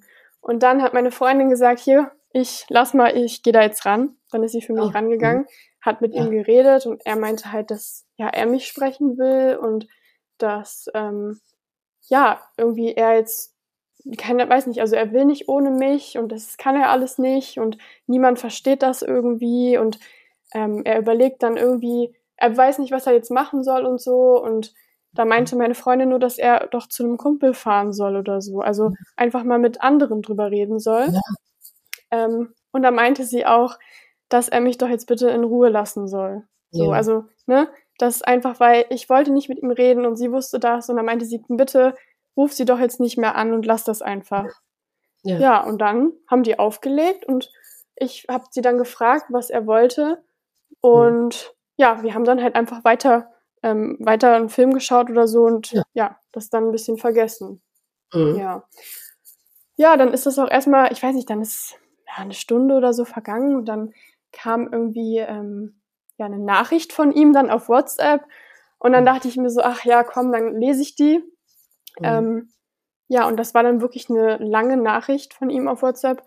Ja, und dann hat er geschrieben, dass er sich ändern würde und dass ich ihm noch eine Chance geben soll. Ähm, mhm. Ja, und äh, da stand dann auch sowas wie, ja, also, ne, ob mir die schönen Momente nichts bedeuten würden, ob ich nur das Schlechte in der Beziehung sehe. Und mhm. äh, ja, ohne, also nee, ja, irgendwie, also mit mir wäre das alles besser und schöner mhm. und ohne mich geht das nicht für ihn so. Mhm. Und dann hat er auch geschrieben, dass er ohne mich so nicht leben will oder nicht mhm. leben wollen würde, irgendwie so. Stand mhm. das da und dass ich halt sein Ein und Alles sei und ja, und ohne mich ist das halt nicht mehr und dann hätte er gar nichts mehr, so stand das da irgendwie. Mhm. Und dann wurde ich halt nervös, also nachdem ich die Nachricht gelesen habe und dachte mir so, oh je, das klingt irgendwie nicht so gut mhm. ähm, und habe das dann meiner Freundin wieder gezeigt und sie hat das, also ja, was heißt wir, haben das dann nicht für ernst genommen. Also wir waren zwar beunruhigt, aber ja, ähm, ja wir, also ich habe ihm dann nochmal geantwortet darauf und ich meinte, dass es mhm. mir leid tut, dass es jetzt mhm. so ist, aber dass das halt besser für uns ist. Und ja. Ähm, ja, dass er doch bitte was mit seinem Kumpel unternehmen soll oder mit irgendwem reden soll, aber nicht mit mir. Ja. So. Ja, eben. Mhm. Genau, und dann haben wir halt weitergeschaut, also einen Film geschaut und ich war mhm. schon ziemlich nervös, aber ich dachte mir so, hm, naja, mal sehen. Und dann kam halt noch eine Nachricht von ihm und da stand dann wieder drin, dass er mich halt über alles liebt und dass das die schönste Zeit in seinem Leben war, die wir zusammen hatten. Ähm, mhm. Und das, dann stand da halt auch, dass ich mich an die schönen Sachen erinnern soll, die wir mhm. erlebt haben und dass er mich für immer lieben wird. So stand das da. Mhm. Und dann stand da irgendwie, also, ja, und dann hat er irgendwie so irgendwie in ewiger Liebe oder so. Und das war das Letzte, was da stand. Und dann dachte mhm. ich mir so, okay, ähm, weil das war wirklich die letzte Nachricht, die ich von ihm bekommen habe. Mhm. Ähm, ja, dann dachte ich, also dann war ich sehr beunruhigt und ich habe dann auch nochmal mit meiner Freundin geredet. Ähm, aber wir haben das dann halt irgendwie, wir haben es zwar drüber, wir haben zwar drüber geredet, aber wir haben das nicht geglaubt, dass er jetzt wirklich irgendwie sich etwas antun wird oder dass was passieren mhm. wird, sondern mhm. wir haben dann überlegt, ob wir ihn nochmal anrufen, ob wir seine Eltern mhm. anrufen oder ob wir, weiß ja. nicht, seinen Kumpel anrufen. Da meinte meine Freundin, nee, ich weiß nicht, ach, wir lassen das einfach oder so, weil das, das bedeutet bestimmt nichts. Ja, mhm. und dann mhm. habe ich halt das Handy weggelegt und wir haben dann noch erzählt. Und irgendwie war das so, ich dachte irgendwie die ganze Zeit, dass das, ähm, dass er das nur so darstellt. Das ist ja so ein bisschen, dass ich mich dann nochmal umentscheide, dass er das geschrieben ja, hat, ja, damit klar. ich sage, ach, oh nein, ja. ähm, dann überlege ich mir das da jetzt doch nochmal, wenn das so wichtig für ihn ist. Also ja. so ein bisschen dieses Attention Seeking, das haben wir da drin mehr gesehen und nicht irgendwie, mhm. dass das wirklich eine, eine, ja. ein Hinweis oder eine Androhung ist von irgendwas. So, ja. Das, das mhm. war uns ja überhaupt nicht bewusst zu dem Zeitpunkt. Ne? Ähm, mhm. Vor allen Dingen nicht, man rechnet ja nicht mit dem Schlimmsten. Also, nee. ja. Genau, und dann sind wir schlafen gegangen irgendwann. Und dann mhm. am nächsten Morgen äh, wurden wir dann von seiner Mutter, äh, von, also von der Freundin meiner Mutter geweckt Oh nein, mhm. das da habe ich jetzt versprochen. Also die Mutter, die Mutter von meiner Freundin hat uns mhm. geweckt, genau. Ja. Und äh, sie ist dann halt ähm, ja nach oben gekommen und hat geklopft, damit wir mhm. wach werden. Und wir haben halt wirklich noch, wir waren noch so im Halbschlaf, sind spät mhm. schlafen gewesen, sind nicht wach geworden. Und auf einmal hat sie halt wirklich gegen die Tür gehämmert und hat halt so geschrien und wir dachten so, okay, oh nein, irgendwie, keine Ahnung, wir haben irgendwas vergessen oder irgendwas ist ja. angewiesen oder, ne? Wir haben ja nicht gedacht, ja. okay, jetzt kommt irgendwie eine schlimme Nachricht so. Und dann mhm. ist sie reingekommen und sie hatte ihr Handy in der Hand und äh, dann, ja, sind wir hochgeschreckt und meinten, oh, was ist denn und so. Und dann meinte sie, ja, dass es halt in der Nacht einen Unfall gegeben hat ähm, und mhm. dass halt der Fahrer des Autos dass der den Unfall nicht überlebt hat. Und im Ort, also das ist ja da auch passiert. Mhm. Und ja, also dass derjenige dann halt ähm, irgendwie ungebremst auf einer langen Straße so gegen einen Baum gefahren ist und dann aber auch sofort tot war. Also, ne, ja. dass der Fahrer das nicht überlebt hat. So. Mhm. Und was sie dann danach noch alles gesagt hat, es ist bei mir nicht mehr angekommen, weil ich wusste, dass er das ist und ich wusste, okay, ja er lebt nicht mehr und das betrifft ja. ihn jetzt und das ist niemand anderes damit gemeint. Das war für mich in der Sekunde schon klar. Und mhm. ja, also dann, ähm, dann ist das auch alles für mich verschwommen. Also danach kann ich mich nicht direkt daran erinnern, was wir gemacht haben, wen wir angerufen haben und so. Ähm, ich weiß nur, wir haben uns irgendwie ins Wohnzimmer bei denen gesetzt und ähm, ja, sie hat irgendwen angerufen, dass mhm. äh, mich jemand abholt oder dass ich nach Hause komme und Mhm. Ja, also das war dann alles für mich. Ich habe das gar nicht wahrgenommen. Ich saß da nur und ich dachte mir dann irgendwie so, nee, aber das ist, das ist ja nicht so. Also das ist ja jetzt ja. nicht er, der da irgendwie gestorben ist. So. Ja. ja. Genau. Boah. Das war der Tag so. Ähm, und ja, da habe ich dann irgendwann, ich weiß, irgendwann war ich zu Hause, ich weiß nicht genau, wer mich nach Hause gebracht hat und dann ja. ähm, ja, haben meine Schwester und ich auch meine Mutter angerufen, die ist von der Arbeit sofort gekommen ähm, mhm. und ihr Freund ist auch gekommen und wir saßen da alle bei uns. Meine Freundin und ihre Mutter waren auch da und wir haben dann die mhm. Eltern von ihm angerufen mh, mm, und nachgefragt, ob, ob es also ob es wirklich, ob er das war, der den Unfall ja. hatte. Und dann ist halt auch sein Stiefvater rangegangen und meinte, ähm, ja, das das ist er.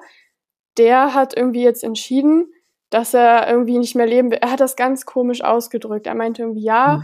das stimmt, der hat sich da irgendwie so um den Baum gewickelt oder so. Und da dachte ich mir noch so, hä, wie kann man das denn so sagen über sein eigenes Kind so gesehen? Ja, ähm, ja das war für mich un unbegreiflich, aber ja. das hat ja vielleicht auch einfach gezeigt, dass die kein gutes Verhältnis hatten, sage ich mal so. Ja. Ähm, mhm. Ja, genau. Und dann weiß ich gar nicht mehr, was ich die nächsten Tage, wie ich die verbracht habe, ehrlich gesagt. Das ist wirklich einfach, ich, ich war hauptsächlich in meinem Bett, so ich wollte eigentlich gar nicht mehr aufstehen, so ich dachte mir so, es kann ja nicht wirklich wahr sein, dass das so passiert ist. Ja. Aber wahrscheinlich sind auch wahnsinnige Schuldgefühle äh, äh in dir hochgekommen oder nicht? Oder wie hast du, ich meine, weil es ist ja klar, du, das ist nicht deine Schuld, es ist auch nicht deine Verantwortung und da, das ist ja klar, aber in dir drin hat es wahrscheinlich komplett anders ausgesehen, oder?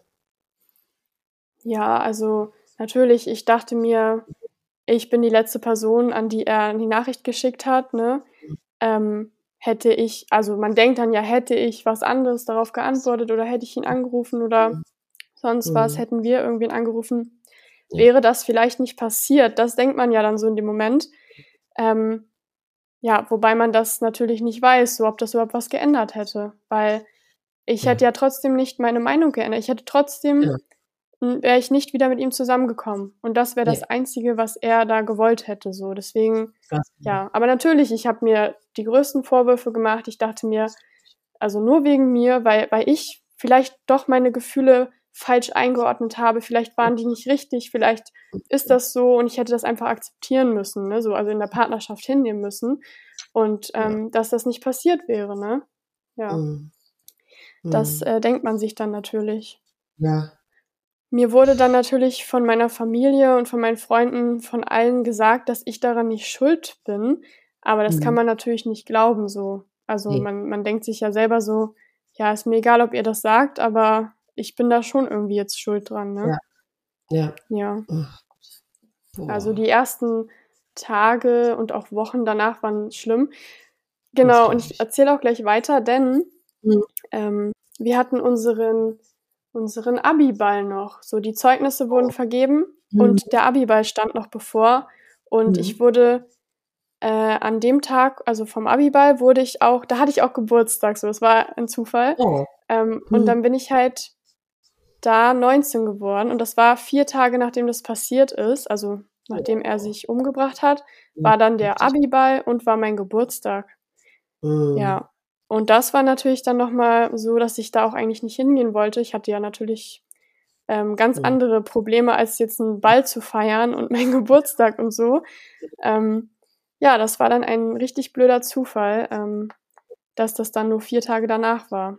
Ja, und mhm. umso schwerer auch für mich, weil ich wurde direkt damit konfrontiert von allen Leuten. Also das wusste ja meine ganze Schule dann auch, was passiert war. Ähm, und dementsprechend hat man ja auch, man, also ich habe mich da in keiner Sekunde richtig wohlgefühlt, weil ich wusste, alle schauen mich an, alle wissen, dass äh, ja, ne, mein Ex-Freund ja. ähm, gestorben ist vor paar Tagen und ja, ja.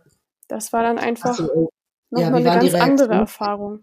Ja, das glaube ich. Die meisten haben wahrscheinlich nichts gesagt, oder? Und wahrscheinlich haben aber auch, gab es ein paar, die irgendwelche blöden ja, also Sachen gesagt Die meisten auf dem Abiball haben mich mhm. nicht persönlich angesprochen, aber ich habe es ja an den Blicken gesehen. So, Ich habe es ja. gesehen, dass viele Leute darüber nachgedacht haben oder mich einfach nur komisch mhm. oder verwundert angeschaut haben. Ähm, mhm. Ja, weil die wussten ja auch die Hintergründe nicht und alles. Also ja, ja da ist man einfach ja, Furchtbar. das war dann natürlich nicht schön. Also es wird mir natürlich auch ja. für immer in Erinnerung bleiben, dass ich ja. diesen Tag einfach nicht genießen konnte. Also es war, mhm. war ja gar nicht möglich, da auch seinen eigenen Geburtstag dann vor allem zu feiern. Ne? Also da hat man dann ja überhaupt keine Lust drauf. Hat seine Familie irgendwie äh, besonders auf dich reagiert oder die, hast du Kontakt zu denen aufgenommen oder die zu dir? Hm, also ich hatte an dem Tag bei denen angerufen, da haben wir ja nachgefragt, ob, ob es sich um ja. ihn handelt. Da mhm. hatten wir Kontakt. Danach mhm. war erstmal kein Kontakt zu denen, bis mhm. es dann um die Beerdigung ging und um den Abschiedsbrief, den er hinterlassen hat. Da haben die mich dann oh, kontaktiert, ja. Oh. Ja. An wen hat er den gerichtet? An mich. Also, mhm. ja. Also das, ähm, das war dann schon ein paar Wochen, ach, ich, also ich kann es auch nicht mehr wirklich richtig zeitlich. Ist auch nicht schlimm. Man ist ja so durcheinander, ähm, Nein, wenn man sich dann ne, dran zurückerinnert, ja. fehlen da ja auch mhm. so Sachen, ja. weil man so mhm. fertig mhm. war einfach. Ja. Ähm, aber ich glaube, der, ich habe den Brief vor der Beerdigung gelesen. Ja, also es muss mhm. irgendwie so ein, zwei Wochen danach gewesen sein. Ähm, mhm. Und da hat sie mich dann gefragt, also seine Mutter, ob ich den lesen möchte. So. Und ja. da habe ich auch erstmal lange drüber nachgedacht, weil mir ging es ja eh total schlecht. Ähm, ja. Ich wusste nicht mehr, wo oben und unten ist, aber ich dachte mir hm. so, ja, also wenn ich den nicht lese jetzt, dann werde ich es mir vielleicht irgendwann, also irgendwann werde ich es vielleicht hm. bereuen, mhm. dass ich den nicht gelesen ja. habe. Und dann habe ich mich halt zu entschlossen und äh, bin auch mit meiner Mama zusammen dahin gefahren und okay. ja, dann sind, sind wir da reingegangen und ja, da haben erstmal alle geweint und dann ja, habe ich den Brief genommen und bin auch nicht, ich bin auch nicht nochmal in sein Zimmer gegangen, weil das konnte ich mhm. nicht. Also das ja. wollte ich einfach nicht und ich bin dann in den Garten gegangen und habe mir einfach den mhm. Brief durchgelesen. Ja, also es war schon so, dass er wirklich so auf mich fixiert war, dass ja. der ganze Brief auch an mich gerichtet war. Ne? Da stand ja. halt nur, dass er mir so dankbar ist für unsere Zeit und dass ich das und das und das behalten soll von den Sachen, die uns zusammengehört haben oder so, oder von Geschenken. Und ja, dass ich auch nicht zu sehr um ihn trauern soll, weil für ihn ging das einfach so nicht weiter und er wäre nicht glücklich geworden und er hat da keinen anderen Sinn mehr drin gesehen, also im Leben. Das stand da auch. Mhm. Und mhm. dann hat er noch was an seine Vorwürfe. Freunde gerichtet. Mhm. Ja, dass keine die irgendwie Vorwürfe noch. Wie bitte? Kam, kamen keine Vorwürfe in deine Richtung, Gott sei Dank. Nein, nein, nein. Er meinte Trauer nicht zu lange um mich oder so. Und mhm. ähm, also, dass er trotzdem irgendwie möchte, dass ich halt, ja, dass ich halt nicht, also dass ich glücklich bin oder ja. werde. Was für mich ja in dem Moment überhaupt nicht möglich war. Also ich dachte mir so, ach, wie witzig ist das denn? Wie soll ich denn jetzt glücklich werden? So. Ähm, ja, ja. und an seine Eltern war aber, soweit ich mich erinnern kann, kein einziges Wort gerichtet. Ja, das fand ich dann schon sehr hart. Also gerade auch mhm. für seine Mutter, denn die hatten auch ein gutes Verhältnis soweit. Und ja, das ist mhm. natürlich dann schrecklich, ne, wenn man den Brief liest und das eigentlich, also nicht kein Wort an die Eltern gerichtet ist. Ja, aber da kannst du ja sehen, wie seine Sicht und sein Bewusstsein irgendwie getrübt war und, und komplett eingenommen von, von dieser Besessenheit, die kann man ja schon fast sagen, von dir und eurer Beziehung mhm. und so, ne? Ja, genau. Da hat er ja nicht rational über irgendwie da, da über die Dinge nachgedacht und an jeden Einzelnen denken können, sondern das war einfach völlig mhm. überwuchert. Ja, und ich habe ja von meiner, von meiner Erfahrung dieser Nacht gerade erzählt, also wie ich das mhm. mitbekommen habe, seine letzten Stunden. Und es war mhm. wohl so, das wurde mir dann auch von den Eltern erzählt, dass er sich ganz normal verhalten hat noch an dem Abend, irgendwie noch mit denen ähm, was gegessen hat und dann irgendwie noch mit seinem Stiefvater irgendwie was getrunken hat und so und ganz normal war und dann halt irgendwann, mhm. äh, ja, also er hat dann den Brief geschrieben und den dann hinterlassen und ist dann irgendwann ins Auto gestiegen und meinte, er fährt nochmal zu seinem Kumpel. So, das war das Letzte, was die dann halt von ihm gehört haben. Und da wussten die ja nicht, was er dann vorhat, ne? Oder dass er das dann macht. Also Natürlich da ist man mhm. ja auch komplett äh, überrumpelt von der Situation. Total. Ja. ja, weil man würde so denken, dass man denjenigen dann irgendwie verzweifelt wahrnimmt oder so, aber wahrscheinlich, da hatte er ja, ja klar, wenn er den Brief schon geschrieben hatte, war der Entschluss ja, der stand ja. Und dann geht es denen ja. ja. dann oft besser, ne? weil sie wissen, okay, sie sind gleich erlöst, ist gleich vorbei. Hm. Ja, genau. Also es war wirklich noch so ein, so ein Hoch hm. vor diesem Tief, ja. ja, kann man sagen, ja. ja. Ja. Genau. Ja, für mich war das dann natürlich echt schwer. Ich hatte auch einen, ähm, ja, einen Job angenommen nach der Schule, weil ich wusste, ich möchte arbeiten, weil ähm, dann, ja, wir wollten ins Ausland gehen, meine Schwester und ich, und dafür wollte ich ein bisschen noch Geld verdienen. Und ja. dann hatte ich einen Job angenommen und der war mit Nachtschicht verbunden. Und für mich oh. war es dann natürlich doppelt anstrengend, weil ich war so fertig und es war Sommer. Es war ja Juni, Ende Juni. Und als mhm. das passiert ist, und ich hatte dann echt keinen Rhythmus mehr. Ich hatte keinen Schlafrhythmus mehr, ich hatte gar kein Zeitgefühl mehr ähm, in der Nachtschicht. Aber für mich war der Job auch wichtig, denn ich glaube, hätte ich nichts ja. gemacht in der Zeit, wäre ich halt, ne, dann wäre ich wahrscheinlich nur im, im Bett liegen geblieben. Das wäre auch, ja. hätte mir auch nichts gebracht. Mhm. Aber es war schon sehr anstrengend dann, also immer arbeiten zu fahren. Aber ich wusste ja, wofür ich es mache. Ich dachte mir, okay, dann, mhm. wenn ich mhm. das hinter mir habe, kann ich auch ins Ausland gehen, dann kann ich irgendwo hingehen. Ja. Mhm. mhm. Genau, deswegen war es aber sehr anstrengend, also weil ich dann nur gearbeitet habe die Zeit danach. Ja, das glaube ich. Wie haben denn deine Freunde reagiert? Also haben die dich gut unterstützt? Waren die für dich da? Was hat dir gut getan in der Zeit? Mm, also gut getan hat mir eigentlich mit meiner Familie zu reden, so ne, mhm. mit meiner Mutter, mit meiner Schwester drüber zu reden, mhm. ähm, auch was mit Freunden trotzdem zu unternehmen, einfach mich ja. mit Freundinnen zu treffen, also einfach diese, sag ich mal, Normalität. Zeit mit Familien und Freunden, so, das hat mir am meisten gebracht. Äh, zum ja. Beispiel, ich hätte auch gar keine Kraft mehr gehabt, um zum Beispiel Sport zu machen oder irgendwas so. Ich war komplett ausgelaugt. Das kann man ja. sich, ja, kann man sich nicht so richtig vorstellen, wenn man das nicht erlebt hat, wie fertig man dann ist. Also ich hatte hatte da auch irgendwie echt keinen keinen Raum mehr, um irgendwelche Tätigkeiten zu machen. Mhm. Ähm, ich habe ja. auch viel aufgeschrieben. Das habe ich gemacht. Also ich habe viel so mhm. journalmäßig aufgeschrieben. Ich habe ihm noch einen Brief geschrieben, was ich auch, was eine sehr gute Entscheidung war, einfach mal ja. meine ganzen Gedanken an ihn nochmal aufzuschreiben, ja. den Brief mhm. zu verschließen und dann halt, ja, ne, an ihn so gesehen nochmal, mit ihm mhm. nochmal so in Kontakt, also Verbindung zu haben, ja. Mhm. Ähm, Ansonsten weiß ich gar nicht so richtig. Ich habe auch keine Musik gehört zu dem Zeitpunkt groß, weil das konnte mhm. ich dann irgendwie auch nicht. Das hat halt alles mhm. keinen Spaß mehr gemacht, so. Ja. ja. Aber einfach mhm. dadurch, dass Sommer war, war es natürlich schön, dass es abends noch warm war und hell. Ja. Man konnte halt irgendwie noch ein bisschen mehr so, ja, sehen oder generell war es einfach ein mhm. schöneres Gefühl, als mit Jacke jetzt im kalten Winter, ne, rumzulaufen. Mhm. Aber, ja. Ich weiß nicht, ich habe mich da einfach das ist für mich auch so ein bisschen wie, ja, gelöscht, diese Zeit. Also. Das glaube ich. Das, äh, das geht wirklich allen so, ne? Ich habe es halt irgendwie geschafft, aber ja. so, ich frage mich auch ehrlich gesagt, wie. Weil ja. da hatte ich ja auch keine, keine therapeutische Hilfe oder irgendwas, sondern ich habe das einfach ja. alleine ähm, durchgemacht. Ja. Ja. Na, ja, und irgendwann sind meine Schwester und ich. Hm?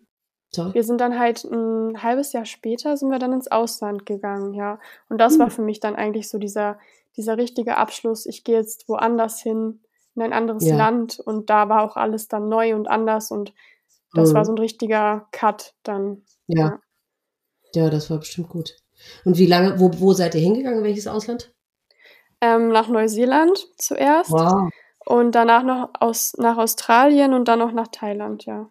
Wow, wie toll. Wie lange wart ihr Also insgesamt schon so weg? ein bisschen Weltreise. ähm, Toll. ja, so, Ja. so ein halbes Jahr, aber wir waren ein halbes Jahr weg. Ja, auch wie Ja. schön. Ja, das Genau. hat bestimmt gut getan, das kann ich mir vorstellen. Ja, und dann musstest du ja irgendwann wieder zurück.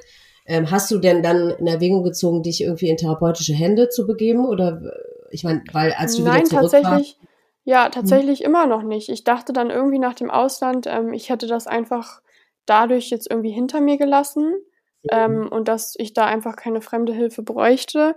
Und habe dann Mhm. einfach erstmal weitergemacht und habe ein Studium angefangen, bin ausgezogen, also bin äh, in eine eigene Wohnung gezogen und habe dann Mhm. einfach weitergemacht und habe das so ein bisschen einfach übersprungen, so dass das so war und so.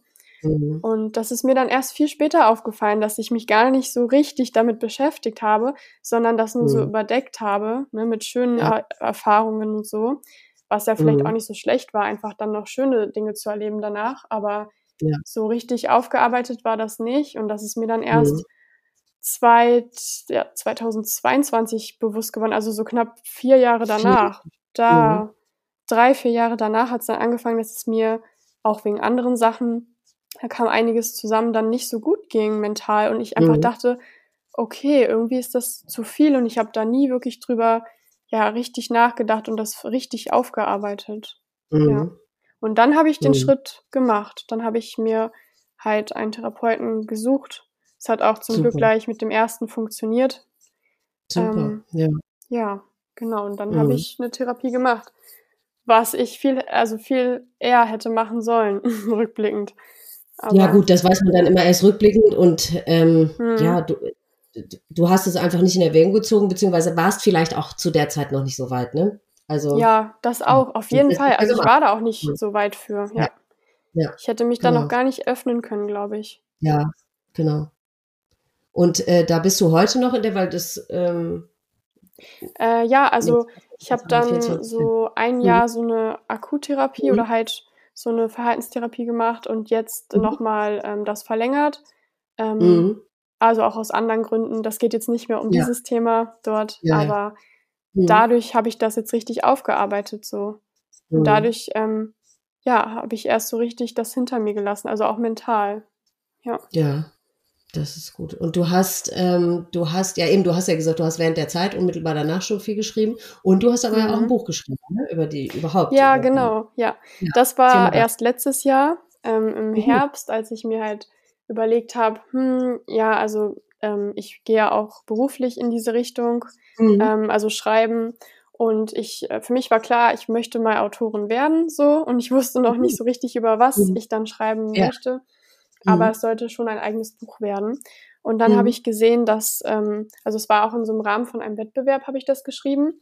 Ähm, da habe ich dann mitgemacht und Mhm. ja, da konnte man halt so ein Buch schreiben und das Thema war offen. Also man durfte sich aussuchen, worüber man Mhm. schreibt. Und dann habe ich mir gedacht, okay, ähm, ich habe das schon so gut aufgearbeitet und eigentlich ist das eine spannende Geschichte, auch um Mhm. einfach ja meine eigene Geschichte anderen Menschen zu erzählen und auch Ja. aufzuzeigen, hey, es kann auch, es gibt auch Happy End danach, also für einen selber Mhm. so. Es kann Ja. wirklich auch wieder gut werden, so, ne? Ja. Und ähm, ja, dann habe ich das in so einen autobiografischen Roman verpackt und Mhm. habe dann mein eigenes Buch geschrieben, also wo auch genau diese Geschichte, die ich heute erzählt habe, so künstlerisch dargestellt wird. Ja. Wie heißt das Buch? Das Buch heißt Tag Null. Und ich kann Aha. auch noch mal kurz was zu dem Titel sagen, denn für mich Ja. war an diesem Tag, wo das passiert ist, mit dem Selbstmord oder mit dem Suizid, das war für mich wie, also so einschneidend, dass ich gesagt habe, für Ja. mich persönlich ist das wie Tag Null. Also die Uhr wurde so zurückgesetzt und ab da fing das wieder an, neu zu Mhm. zählen, so, weil für mich das Ja. Leben danach komplett anders war, wie so ein. Neubeginn eben. Mhm. Ja. Ja. Ja, genau. Das sagen auch alle, ne? Es gibt einen davor und es gibt einen danach. Oder einen seitdem, sagen wir mal, ne? Ja. Mhm. Genau. Ja. So habe ich das auch erlebt. Deswegen. Ja. Mhm. Ja, und es ist natürlich schön, dass man auch so viel Feedback darauf bekommt. Also ich habe mich ja jetzt auch getraut, in die Öffentlichkeit damit zu gehen, auch mit diesem Thema. Ich habe das auch auf Social Mhm. Media geteilt und da haben schon viele Leute ähm, mich darauf angesprochen, ähm, wie mutig das ist, dieses Thema überhaupt anzusprechen in der Öffentlichkeit, weil es ja immer noch leider ein Tabuthema ist, worüber zu Ja. wenig geredet wird. Das ist absolut so. Aber ich finde es so erschreckend, dass das überhaupt so angesehen wird als mutig. Weil ich, also mir, ich krieg das ja auch ständig zu hören. Ich denke immer, ja, mhm. aber also was ist daran mutig? Also, wir sind jetzt in einer Situation, die wir uns weder selbst ausgesucht, noch die wir uns gewünscht haben. Äh, ja, wir sind stimmt. da völlig ungefragt reingeworfen worden. Und das ist doch nicht Mut, also weißt du, das ist doch kein Schandmal, kein Schandfleck, den wir jetzt irgendwie zugeben müssen, sondern das ist unser Schicksal, mit dem wir bis zum Rest unseres verdammten Lebens zurechtkommen müssen. Ich weiß ja. immer gar nicht, also ich, ich weiß, das ist für, von den Leuten nett gemeint, wenn sie das sagen, aber ich verstehe nicht, was daran mutig ist. Also wieso, ja. also ich verstehe es nicht, wir erzählen einfach nur unserem Schicksal, für das wir gar nichts können. Ja, genau, das wurde ja von außen beeinflusst. Ja. Ja, und ich finde das so schrecklich, dass es offensichtlich irgendwie Menschen gibt, die denken, ja, äh, ich, also ich weiß auch nicht, weil Mut beinhaltet ja auf der anderen Seite, dass das eigentlich irgendwas ist, was wir lieber für uns behalten sollten. Aber warum? Also ich, ich verstehe gar nicht, warum wir das ja, für uns behalten. Ich glaube, ja. viele Menschen ähm, haben immer noch so ein bisschen Angst, äh, über dieses Thema zu sprechen oder auch einen inneren Abstand, der da sehr groß ist dazu, wenn man das nicht selber erlebt hat. Ähm, mhm. Und ich glaube einfach, dass da diese diese Hürde, die es für andere Menschen so unsichtbar vielleicht gibt, so eine Grenze, dass die die nicht überschreiten würden, weil sie genau. ja auch einfach die Erfahrung nicht gemacht haben und sich nicht trauen würden, darüber zu sprechen. Ich glaube, genau. einfach weil die so viel Respekt davor haben, dass man selber über ein Thema spricht, was halt nun mal noch ein Tabuthema ist. Deswegen, ich glaube, da ist ja. einfach der, diese Anerkennung darüber, wow, das ist so, so heftig von dir, dass du dich da öffnest und diese Geschichte erzählst nur weil darüber einfach noch zu wenig geredet wird. Ne? Ja, Sonst genau. wäre das ja schon normaler. Für ja, ja, genau. Ich glaube aber, das ist eher aus Sicht derer, die es eben noch nicht erlebt haben, weil, ich meine, sind wir mal mhm. ehrlich, bevor uns das jetzt selber passiert ist, wären wir vor dem Thema sicherlich auch lieber eher weggelaufen und hätten ja, uns nicht genau. damit ja. Beziehungsweise, wenn wir so. jemanden gekannt hätten, also in meinem Leben hat es bisher schon viele Suizide gegeben, ähm, man weiß ja einfach als Außenstehender nicht, wie soll man sich verhalten. Und dann ist es für einen natürlich viel einfacher, den Weg des geringsten Widerstands zu gehen, nämlich mhm. dem ganzen einfach aus dem Weg zu gehen und einfach wegzulaufen. Weil man, ich ja. meine, was ich in jeder Folge be bespreche ich es mit jedem meiner Gesprächspartner. Ja, es gibt ja auch nichts, was du als Außenstehender sagen kannst, was es besser macht. Äh, natürlich ist das alles ein, behaftet mit einer unglaublichen Unsicherheit, weil keiner davon uns mit in Berührung kommt. Du lernst nichts über Depressionen, du lernst nichts. Ähm, weil genau, es fehlt einfach an Aufklärung, ja. Ganz genau. Und mich würde jetzt tatsächlich mal interessieren, was ein Psychologe ähm, über deinen Ex-Freund sagen würde, ob der, weil das ist ja jetzt kein Fall. Ja, also das ist auf jeden Fall ähm, ist auf jeden Fall ist es äh, verbunden gewesen bei ihm auch mit Depressionen. Auf jeden Fall. Ja. Also das geht nicht anders. Und Depressionen hängen ja genau. immer sehr, sehr oft zu, mit Suizid zusammen. Also oder auch andere ja, psychische Erkrankungen. Genau.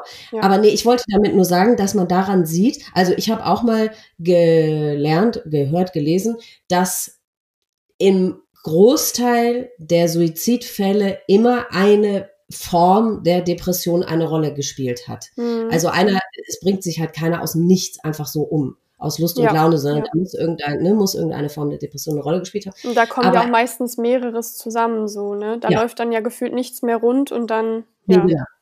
ja genau.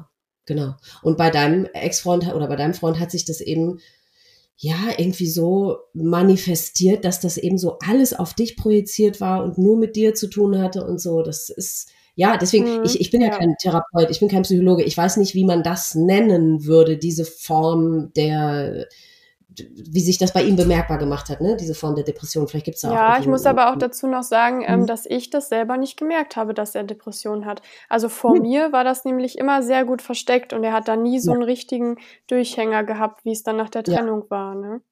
Also. Gibt es also ja ganz oft. Wie oft habe ich das schon gehört, dass mhm. nichts zu merken war. Gar nichts. Ja. Mhm. Ja. ja.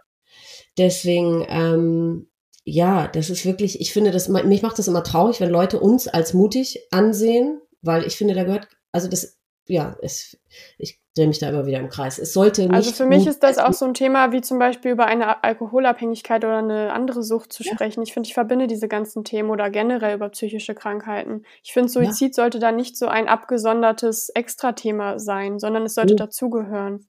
Genau. Also ich kann verstehen, ich unterschreibe das auf gar keinen Fall. Ich kann aber verstehen, wenn jemand das als mutig erachtet, ähm, dass jemand über, seinen De über seine Depressionen spricht, der über seine eigenen psychischen Erkrankungen ja. spricht.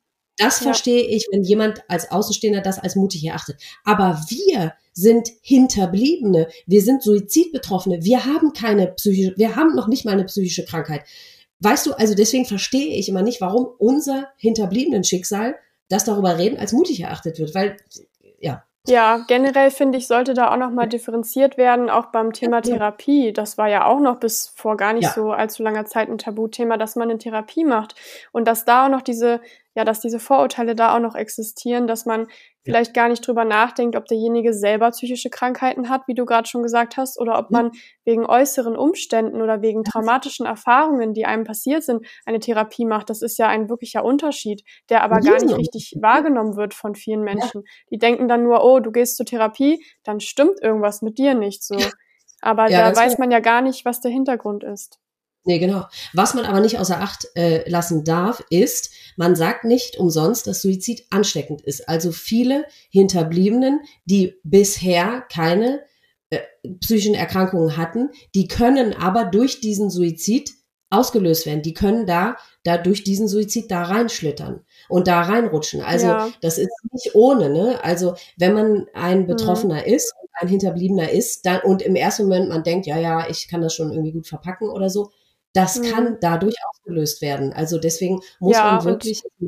Mhm. Ja, diese Erfahrung hatte ich ja auch so ein bisschen gemacht, dass ich ja. erst so, sagen wir mal, drei, vier Jahre später kam dann für mich so ein, so ein Punkt, wo es dann mental wirklich doch sehr stark bergab ging und äh, ja. ich gemerkt habe, okay, irgendwie bin ich doch überfordert mit dem Ganzen so. Ja. Also das, das kann ich wirklich nachvollziehen, dass man da auch selber dann doch nochmal ja. ja, so, so ein Up bekommt, äh, so ein Down bekommt, meine ich, dadurch. Ja, was man gar nicht mhm. vermutet. Ja. Nee, Nee, eben. Das kann wirklich auch jedem passieren. Also egal, wie gut du ja. da mental eingestellt bist. Ich glaube, ja. das kann wirklich Und bei jedem vor allem auch sein. zu jeder Zeit, weil ich bin jetzt 21 Jahre danach an einem Punkt, wo ich mir jetzt zum ersten Mal äh, psychologische Unterstützung hole, weil ich denke, mhm. okay, also jetzt habe ich eigentlich seit Beginn des Podcasts, den gibt's ja jetzt seit vier Jahren, da habe ich ja zum ersten Mal angefangen, irgendwie so drüber zu reden. Ich habe mich nie in Therapie begeben, nie eine Selbsthilfegruppe mhm. oder irgendwas. Also ich alles immer 16, 16, 17 Jahre mit mir alleine ausgemacht. Jetzt habe ich seit vier Jahren den Podcast, was mir natürlich selber auch hilft in der Verarbeitung. Ja. Aber trotzdem komme ich jetzt nach 21 Jahren an den Punkt, wo ich denke, okay, vielleicht sollte ich es doch besser mal mit professioneller Unterstützung aufarbeiten. Also, ja, das also ist ja ich kann es nur empfehlen. Ich finde, das befreit ja. unglaublich, weil man ja. dann erstmal merkt, was man auch für eine Last mit sich im Alltag trotzdem rumträgt. So. Ganz genau. Das, ja. Ja. Ich meine, ich würde immer denken, deswegen, ich bin gespannt darauf. Ich habe noch nicht damit angefangen, fange ich aber jetzt demnächst. Ich bin gespannt, wie die sich das ähm, lösen lässt, diese Aufarbeitung oder wie die überhaupt stattfindet, mit einem Therapeuten, der selber keine, nicht betroffen ist, der selber im Grunde keine Ahnung hat, wovon er oder wovon wir sprechen. Ja, Weil also manche, bei meinem Therapeuten, ähm, meinem Therapeuten hat, ist das auch nicht passiert. Ich ja. finde aber trotzdem, dass das ähm, trotzdem gut, gut aufgearbeitet werden kann. Also es muss kein persönlicher Hintergrund für mich zumindest ähm, existieren. Ja. gut, auch da gibt es sicherlich Therapeuten, die sind besser und manche, äh, ne, manche mhm. sind besser, manche sind schlechter. Da spielt es ja keine Rolle, ob sie es selber erfahren haben oder nicht. Und bei manchen spielt es eine Rolle. Ja. Aber ja, das freut mich, dass du da aber Hilfe und Unterstützung bekommen hast. Äh, genau, den Titel beziehungsweise den Link zu deinem Buch, den packe ich auf jeden Fall mit in die Shownotes. Also wer es in, wen es interessiert, der kann das sehr gerne bestellen. Ne? Das, ja, sehr ähm, gerne. Du hast ja auch ein Buch geschrieben, habe ich gesehen. Ja, das ja. ist auch in den Shownotes. Das finde ich, ein, find ich einen sehr guten Weg, auch damit umzugehen und sich selber auch weiterzuentwickeln, ja ja, ist für alle Beteiligten ehrlich gesagt irgendwie eine gute Unterstützung. Für einen selbst, das mal aufzuschreiben. Wobei mhm. das ehrlich gesagt für mich jetzt noch gar nicht so heilsam war. Ja, das natürlich so, ähm, wenn das dann so raus in die Öffentlichkeit geht und man dann so Resonanz bekommt, das hat mir geholfen. Ne, ja, genau, bei mir war das auch ja. so, ja. Ja, dann die, die Erfahrung zu machen, es hilft auch noch eben, dass man es aufgeschrieben hat und dass man es ähm, ausspricht. Man hilft anderen eben einfach damit. Mhm. Mhm. Ja, finde ich auch. Find, ja, wie findest du die Art des Suizides, die er gewählt hat, da so brutal vor den Baum zu fahren? Ähm, Macht das was mit dir? Ja, also für mich war das schon heftig, als ich das erfahren habe, dass er das mit seinem eigenen Auto gemacht hat. Mhm. Ähm, da, da, ich hätte ihn vorher auch niemals so eingeschätzt für, also als jemanden, der da wirklich ähm, diese brutale Art doch wählt. Da gibt's ja mhm. auch andere Möglichkeiten, sage ich mal so wie man das irgendwie weniger brutal beenden könnte, weil das ja auch mit einem gewissen Risiko verbunden ist, wenn man jetzt, sage ich mal so, ne, wenn er langsamer gefahren wäre, wenn das Auto irgendwie in einem anderen Punkt da ähm, schief gegangen Baum ja, genau, genau wenn es schief gegangen ja. wäre und er nicht dadurch gestorben wäre, aber sagen wir mal schwer verletzt wäre oder ähm, ja irgendwie ähm, eingeschränkt wäre dann sein ganzes Leben danach und er das ja auch nicht gewollt hätte, ich glaube, da ist das Risiko doch nochmal auch gegeben. Deswegen hatte ich so ein wirklich großen Respekt davor, wie er das gemacht mhm. hat. Ähm, ich hätte auch nicht gedacht, und da wende ich jetzt mal auch das Wort mutig nochmal an, dass er so mhm. mutig ist in diesem Bezug, das dann so zu tun. Weil er war ja, ja immer so emotional, er hat immer gleich geweint und dann schätzt man das nicht so ein, dass er sich ins Auto setzt und das dann so macht. Also da ja, war ich ein bisschen richtig.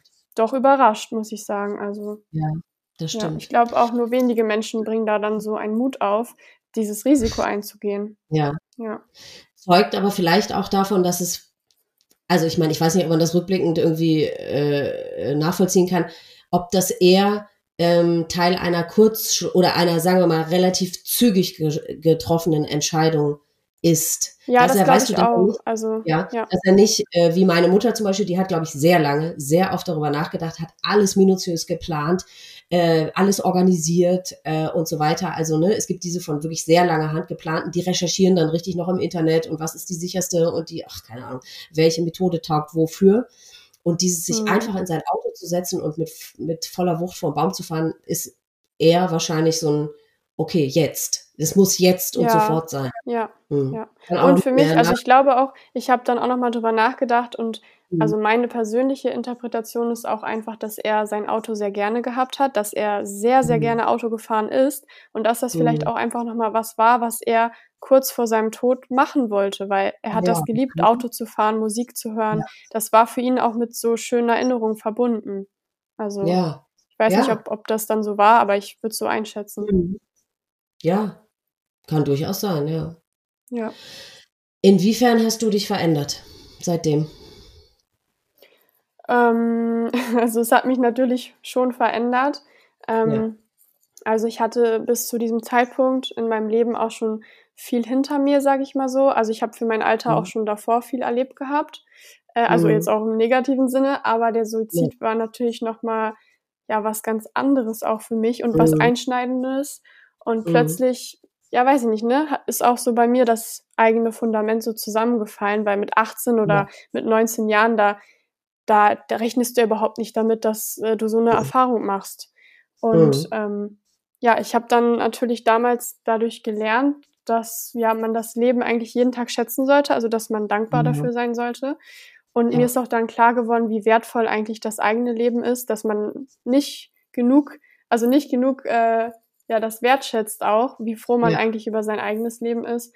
Und mhm. ich habe auch gemerkt, dass man echt mehr aushalten kann, als man denkt. Also ich würde sagen, ja. dass, dass so ein äh, Erlebnis, das verändert ja das Leben von einem ja. selbst, aber das definiert einen halt nicht. So, das habe ich auf jeden Fall auch mhm. gelernt dadurch. Also man bestimmt ja immer noch selbst, was einen ausmacht, wer man ist. Ja, und wie das man stimmt. auch das Leben betrachtet. So. Mhm. Ähm, was, also, was ich verändert habe, sind so zwei Punkte. Und zwar habe ich ziemlich viel an meiner Reflexion gearbeitet und an der Resilienz auch. Also es sind auch zwei mhm. Fähigkeiten, die ich dann erst selbst so mehr angewendet habe, um damit umzugehen, aber später ja auch dann mit meinem, also in der Therapie gelernt habe, mhm. dass man das beides auch nutzen kann, um sich äh, selber weiterzuentwickeln dadurch. Ja, und dass mhm. das halt so ein Bestandteil auch der eigenen Persönlichkeit wird. Und ja. dann noch eine Sache, ähm, das ist mir auch schon bei anderen aufgefallen, das sagen sehr viele, dass ich halt teilweise so über Sachen ähm, ja wirklich lachen muss, also die für andere Menschen so Konflikte darstellen oder weswegen ja. sich so andere Menschen streiten, ähm, weil das für mich, also für mich steht das nicht in Relation so mit diesem Aufwand, den man da nervlich mit hat oder mit diesen Themen, um die es da bei ja. vielen so im Alltag geht. Also ne, das habe ich auch schon öfter ja bei dir im Podcast gehört, dass es vielen ja. Menschen dann nach solchen ähm, ja, traumatischen Situationen so geht, dass sich ja, dass sich dieser Schwerpunkt halt einfach darüber, was einen tangiert äh, und was eben ja. nicht, der verschiebt sich dann dadurch. Und diese total. Erfahrung, die, die habe ich auch total gemacht. Also. Ja. Ja, weil das Schlimmste ist einem dann irgendwie passiert, ne? Und ja. Ähm, ja, Prioritäten verschieben sich genau. Und dann ist es nicht mehr ganz so lebenswichtig, was für ein Pullover jetzt die Nachbarin da trägt oder ob ich mich darüber jetzt aufregen ja. muss oder ja ja, finde ich dann auch so, genau, gibt's dann, weiß man es, wichtigere Dinge im Leben, auf die es sich zu konzentrieren gilt, ne? Mhm, ja. Genau. Mhm. Und halt noch eine negative Sache, also wie ich mich verändert ja. habe, würde ich sagen, ich habe da zuerst, also damals äh, sehr viel von meiner positiven äh, Einstellung oder Art verloren. Ne? Ich war davor sehr ja. positiv so eingestellt, auch dem Leben gegenüber. Und da habe ich dann gemerkt, okay, es gibt also wirklich auch solche ähm, heftigen Erfahrungen, die man machen kann, obwohl man sie nicht machen will. Und da, mhm. da habe ich das, glaube ich, auch einfach heute nicht in diesem Umfang zurückbekommen, also wieder so positiv zu denken. Zwar ist mhm. es, bei mir geht es wieder in die Richtung, aber das kann einen dann doch wirklich sehr beeinflussen, ne, im eigenen Denken und auch in der eigenen Wahrnehmung. Dass es ja. ja. doch ziemlich viel Unschönes auch gibt, was man vielleicht auch ja. selber durchmachen muss. Ja, genau. Ja, und auch eben also, beeinträchtigen. Ja, nicht ja. nur beeinflussen, auch sehr, sehr beeinträchtigen. Ne? Auch in diesem, ich weiß nicht, ob du das vielleicht auch eine Zeit lang hattest oder sogar immer noch hast, dieses, äh, dass man immer dieses Blei auf den Schultern hat, was nie äh, zulässt, dass, dass man wieder sich frei fühlt oder glücklich fühlt oder so, weil man immer denkt, oh scheiße, ey, was, was da passiert ist, ist so schlimm und vielleicht. Ja, das hängt ja auch mit den Schuld, äh, Schuldgefühlen zusammen. Ganz genau. Ja, ja und genau. ich bin halt auf jeden Fall dadurch auch erwachsener geworden. Ne? Also ich war dann ja auch 18 bzw. 19 geworden und für mich war es dann auch echt so, okay, ich glaube, ich weiß, äh, wie das Leben sein kann, so nach dem Motto. Also dass das nicht ja. nur Friede, Freude, Sonnenschein ist, ja. ne? So, das ja. ist, ja, die Erfahrung habe ich dann natürlich gemacht. Ja. Aber würdest du jetzt mit dem heutigen Wissensstand, nach dem, was passiert ist, Dinge anders machen in Bezug auf, ähm, als er noch gelebt hat, auf eure Beziehung? Oder denkst du, nee, du würdest das alles wieder so machen? Ähm, also ich, ich würde ihn wahrscheinlich nicht, also ich hätte ihn nicht anders behandelt, nein. Also ich glaube, ich hätte ihn genauso ja. behandelt, wie ich es damals getan habe, weil ja. ähm, zu diesem Zeitpunkt ähm, wusste ich es einfach nicht besser. Da hätte ich ja niemals genau. so etwas Schlimmes vermutet, Nein, dass es genau. überhaupt sowas mhm. gibt, dass das Menschen machen. Und deswegen, ja. weiß ich nicht, würde ich mir da auch im Nachhinein, würde ich mich nicht anders verhalten, nee. nein. Nee, ist auch genau richtig so. Und ähm, ich meine, du hast ja hoffentlich das Wissen heutzutage und hast es ja auch, gut, du hast ja damals nicht drüber nachgedacht, man hält das ja nicht für möglich, dass das aufgrund einer Trennung tatsächlich ähm, passieren kann, ähm, dass du dafür wirklich, wirklich nicht verantwortlich und nicht daran schuld bist. Ne? Es, ist, es ist jeder für sein eigenes Leben verantwortlich. Und das ist natürlich, ich weiß nicht, wie viele Trennungen oder wie viele Beziehungen es gibt, wo ein na, der droht verlassen zu werden, dann mit sowas äh, droht. Ne? Und das ist natürlich ganz schäbig und ganz widerlich. Und mhm. äh, zu, also zu versuchen, mit so einer Drohung den äh, Partner, der einem abhanden zu kommen scheint, ähm, bei der Stange halten zu wollen. Das ist ja so ekelhaft. Ähm, mhm. Aber da mhm. lassen sich wahrscheinlich ganz viele von beeindrucken im negativen Sinn und bleiben dann da. Ne? Aber das ist ja, das, das ist ja einfach falsch. Also Deswegen, ja. ich hoffe, dass du weißt, dass du dann natürlich nichts, auch nur einen kleinen Fitzel dafür verantwortlich bist oder so. Ne? Ja, ja. Und mir war, mir wurde ja damals in der Beziehung auch schon immer mehr klar, dass sein Verhalten einfach nicht mehr gesund war ab einem gewissen Punkt. Das war mir damals schon klar. Also ich habe ja. dann schon gemerkt, okay, so eine starke Eifersucht und so ein Klammern und dieses hochemotionale immer, das ist nicht normal. Ja. So, das, das war mir da schon klar. Mhm. Ja. Ja. Natürlich, ja. ähm, rückblickend äh, würde ich sagen, ähm, ja, ich würde es schon anders machen, dass wenn ich damals nach der Trennung noch Kontakt zu ihm gehabt hätte, was ich nicht hatte, ich habe ja nur über Fre Freunde und so mitbekommen, wie es mhm. ihm geht, da hätte ich gesagt, ab einem gewissen Punkt, auch halt seine Familie, sag ich mal so. Da hätte man rückblickend schon eigentlich, ja, da hätte man für Hilfe sorgen müssen, weil ich glaube, ja. das ist schon nicht mehr normal, dass jemand nicht mehr arbeiten geht, nichts mehr isst, ähm, gar niemand mehr sehen will. Wenn du dich so verhältst, dann ist da ja auf jeden Fall eine Depression oder irgendwas Schlimmeres im Gange. Und das hätte man auch einfach, glaube ich, da hätte man was machen müssen gegen. Also das will ich jetzt auch nicht als Vorwurf hier irgendwie ähm, ne, so darstellen, aber einfach, ja. Das hätte ich dann ja. rückblickend anders gemacht, wenn man einfach ja. das mitbekommen hätte in der in, in dieser Situation. Ja, auf der anderen Seite ist ja eine gewisse Form des Liebeskummers und manchmal auch des sehr schlimmen und schweren Liebeskummers ist ja hm. auch normal. Also ich hätte auch gedacht, also ja, ich meine, wie Problem. viel, ja. ja, wie viel, wie, wie viel Zeit war denn vergangen zwischen eurer Trennung und, und seinem Suizid? Das waren dann irgendwie zehn Tage, zehn, elf Tage, ja. ja guck mal, das ist ja gar nichts. Ja. Also da hätte ich auch gedacht, also ich meine, jeder, der mhm. verlassen wird, dem geht's halt schlecht. Und ja. dann, da, ich hätte auch so gedacht, ja, wenn dieser Zustand, weißt du, dass der nicht ist und nicht arbeiten geht, wenn der jetzt, sagen mhm. wir mal, vier Wochen angehalten hätte, dann hätte ich auch gesagt, ja gut, jetzt wird langsam mal Zeit für Hilfe. Aber diese kurze Zeit hätte ich auch niemals gedacht, ja, jetzt muss der Ja, arbeiten, also ne, wie gesagt, ich nee. weiß auch nicht, da, da, da denkt doch niemand auch an so etwas Nein. Schlimmes dann. Ja. Nee. Mm -mm. Nee. Deswegen, aber natürlich hätte man da sagen können, okay, wenn die Person Hilfe bekommen hätte in diesem Moment, weiß man nicht, ne, was dann, wie sich das ja, genau. entwickelt hätte. Aber, aber man kann ja auch nicht sagen, dass es dann nicht passiert wäre. Das weiß man nämlich ja auch nicht, ne? Nein, eben, man weiß es nicht. Und das ist dieses wirklich Traumatisierende an einem Suizid, dass man immer rückblickend denkt, wenn doch das passiere wäre oder hätte ich doch dies oder wenn doch der und wenn, ähm, ja, das ist das, was, worum man nie aufhört, sich zu drehen. Das ist wirklich das Furchtbare. Mhm. Aber die Situation war die, die sie war. Und ja. deswegen, du hast dich so verhalten, wie du dich verhalten hast, völlig zu Recht. Und weil du das eben so empfunden hast, wie du es empfunden hast. Und deswegen äh, bringt es gar nichts, rückblickend sich zu wünschen, ach, wenn ich doch dies gemacht hätte und das. Es, es macht ihn nicht wieder lebendig und es hilft auch dir nicht weiter. Also deswegen, ich, ja, ja, das ist dieses, was eben mit dem Suizid einfach einhergeht, ja. Hm. Gibt es zum Abschluss etwas, was du den Zuhörern noch sagen möchtest? Irgendeine Botschaft, ähm, die du noch uns mitteilen möchtest?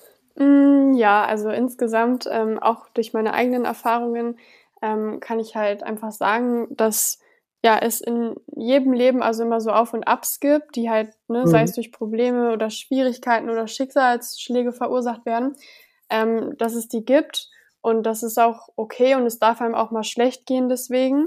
Mhm. Ähm, aber wenn man halt merkt, okay, das wird nicht besser, dass ich mich schlecht fühle deswegen und irgendwie mhm. zieht mich das alles nur noch runter, dann ist es ja, finde ich, so wichtig und das kann man auch nicht genug betonen, dass man sich dann Hilfe sucht, äh, egal ja. welche Art von Hilfe so. Ja. Ähm, dass man einfach nicht versucht, das alleine durchzumachen, ähm, genau. weil das dann wahrscheinlich nicht besser wird. Und nee. ja, ich mag auch diesen, also ich mag den Vergleich mit dem Wetter, also dass man, ja, dass es halt auch oft mal regnen wird und kalt und stürmisch ist, aber danach mhm. kommt halt auch immer wieder die Sonne raus und es ist warm und man mhm. fühlt sich wieder gut. Also es gibt halt ja. beide Seiten im Leben. Und das ist halt ganz ja. wichtig, dass dann halt die andere, also die eine Seite nicht überwiegt. Und wenn das so ist, ja. dann sollte man einfach ja versuchen, das irgendwie zu lösen. Ja. ja. Ganz und genau. halt auch also egal, was einem passiert, also ne, selbst wenn irgendwie die größte Scheiße passiert, sage ich mal so, mhm. dann ist es ja auch immer die Frage, was macht man daraus und wie geht man damit um? So und ja. ich denke, das alles formt ja auch die Persönlichkeit von einem selber. Ja. Ja, und das macht dann ja auch aus, wer wir sind ne, und wie wir halt ja. das Leben betrachten und welche Persönlichkeit man entwickelt. Und da kann ich dann halt nur sagen, also dass es sich auch lohnt, weiterzumachen. Also so oder so. Ja. Ne, egal an welchem Punkt man ist, ich denke, man mhm. sollte immer weitermachen. Ja. Ja, ja, das stimmt. Und es wird auch, es wird irgendwann wieder besser. Es wird irgendwann wieder gut. Egal, ob ich jetzt in einer schweren depressiven äh, Phase stecke oder in einer Depression stecke oder eben, ob ich so einen Suizid äh, miterlebt habe oder so. Mhm. Man lernt damit zu leben. Und es ja, wird irgendwann ja, wieder besser. Es wird nie wieder so wie vorher, gar keine Frage. Aber es wird wieder besser und es lohnt sich, dafür etwas zu tun und den Glauben ja. daran mhm. nicht zu verlieren. Ja. ja. Genau, also ich finde ja. auch, niemand sollte sich dafür schämen, dass man Hilfe annimmt. Das wirklich, das sollte Nein. auch sowas von enttabuisiert werden, dass man sich halt. Hilfe holt oder sucht wegen bestimmten Themen. Also ja. ja. In Amerika ist das gang und gäbe, da bist du nicht normal, wenn du keinen äh, Therapeuten hast, ne? Ja, genau. Ja. Ja. Ja, genau. Ja, ja, das muss auf jeden Fall. Ja, ich meine, gut, bei uns, da können, da können wir jetzt noch eine neue Folge draus machen, dass mit Therapieplätzen und Psychologen, es gibt gar nicht genügend und wie lange man warten muss und mhm. so. Das ist ja, noch ein stimmt. riesiges, zu beackerndes Feld. Ja, genau.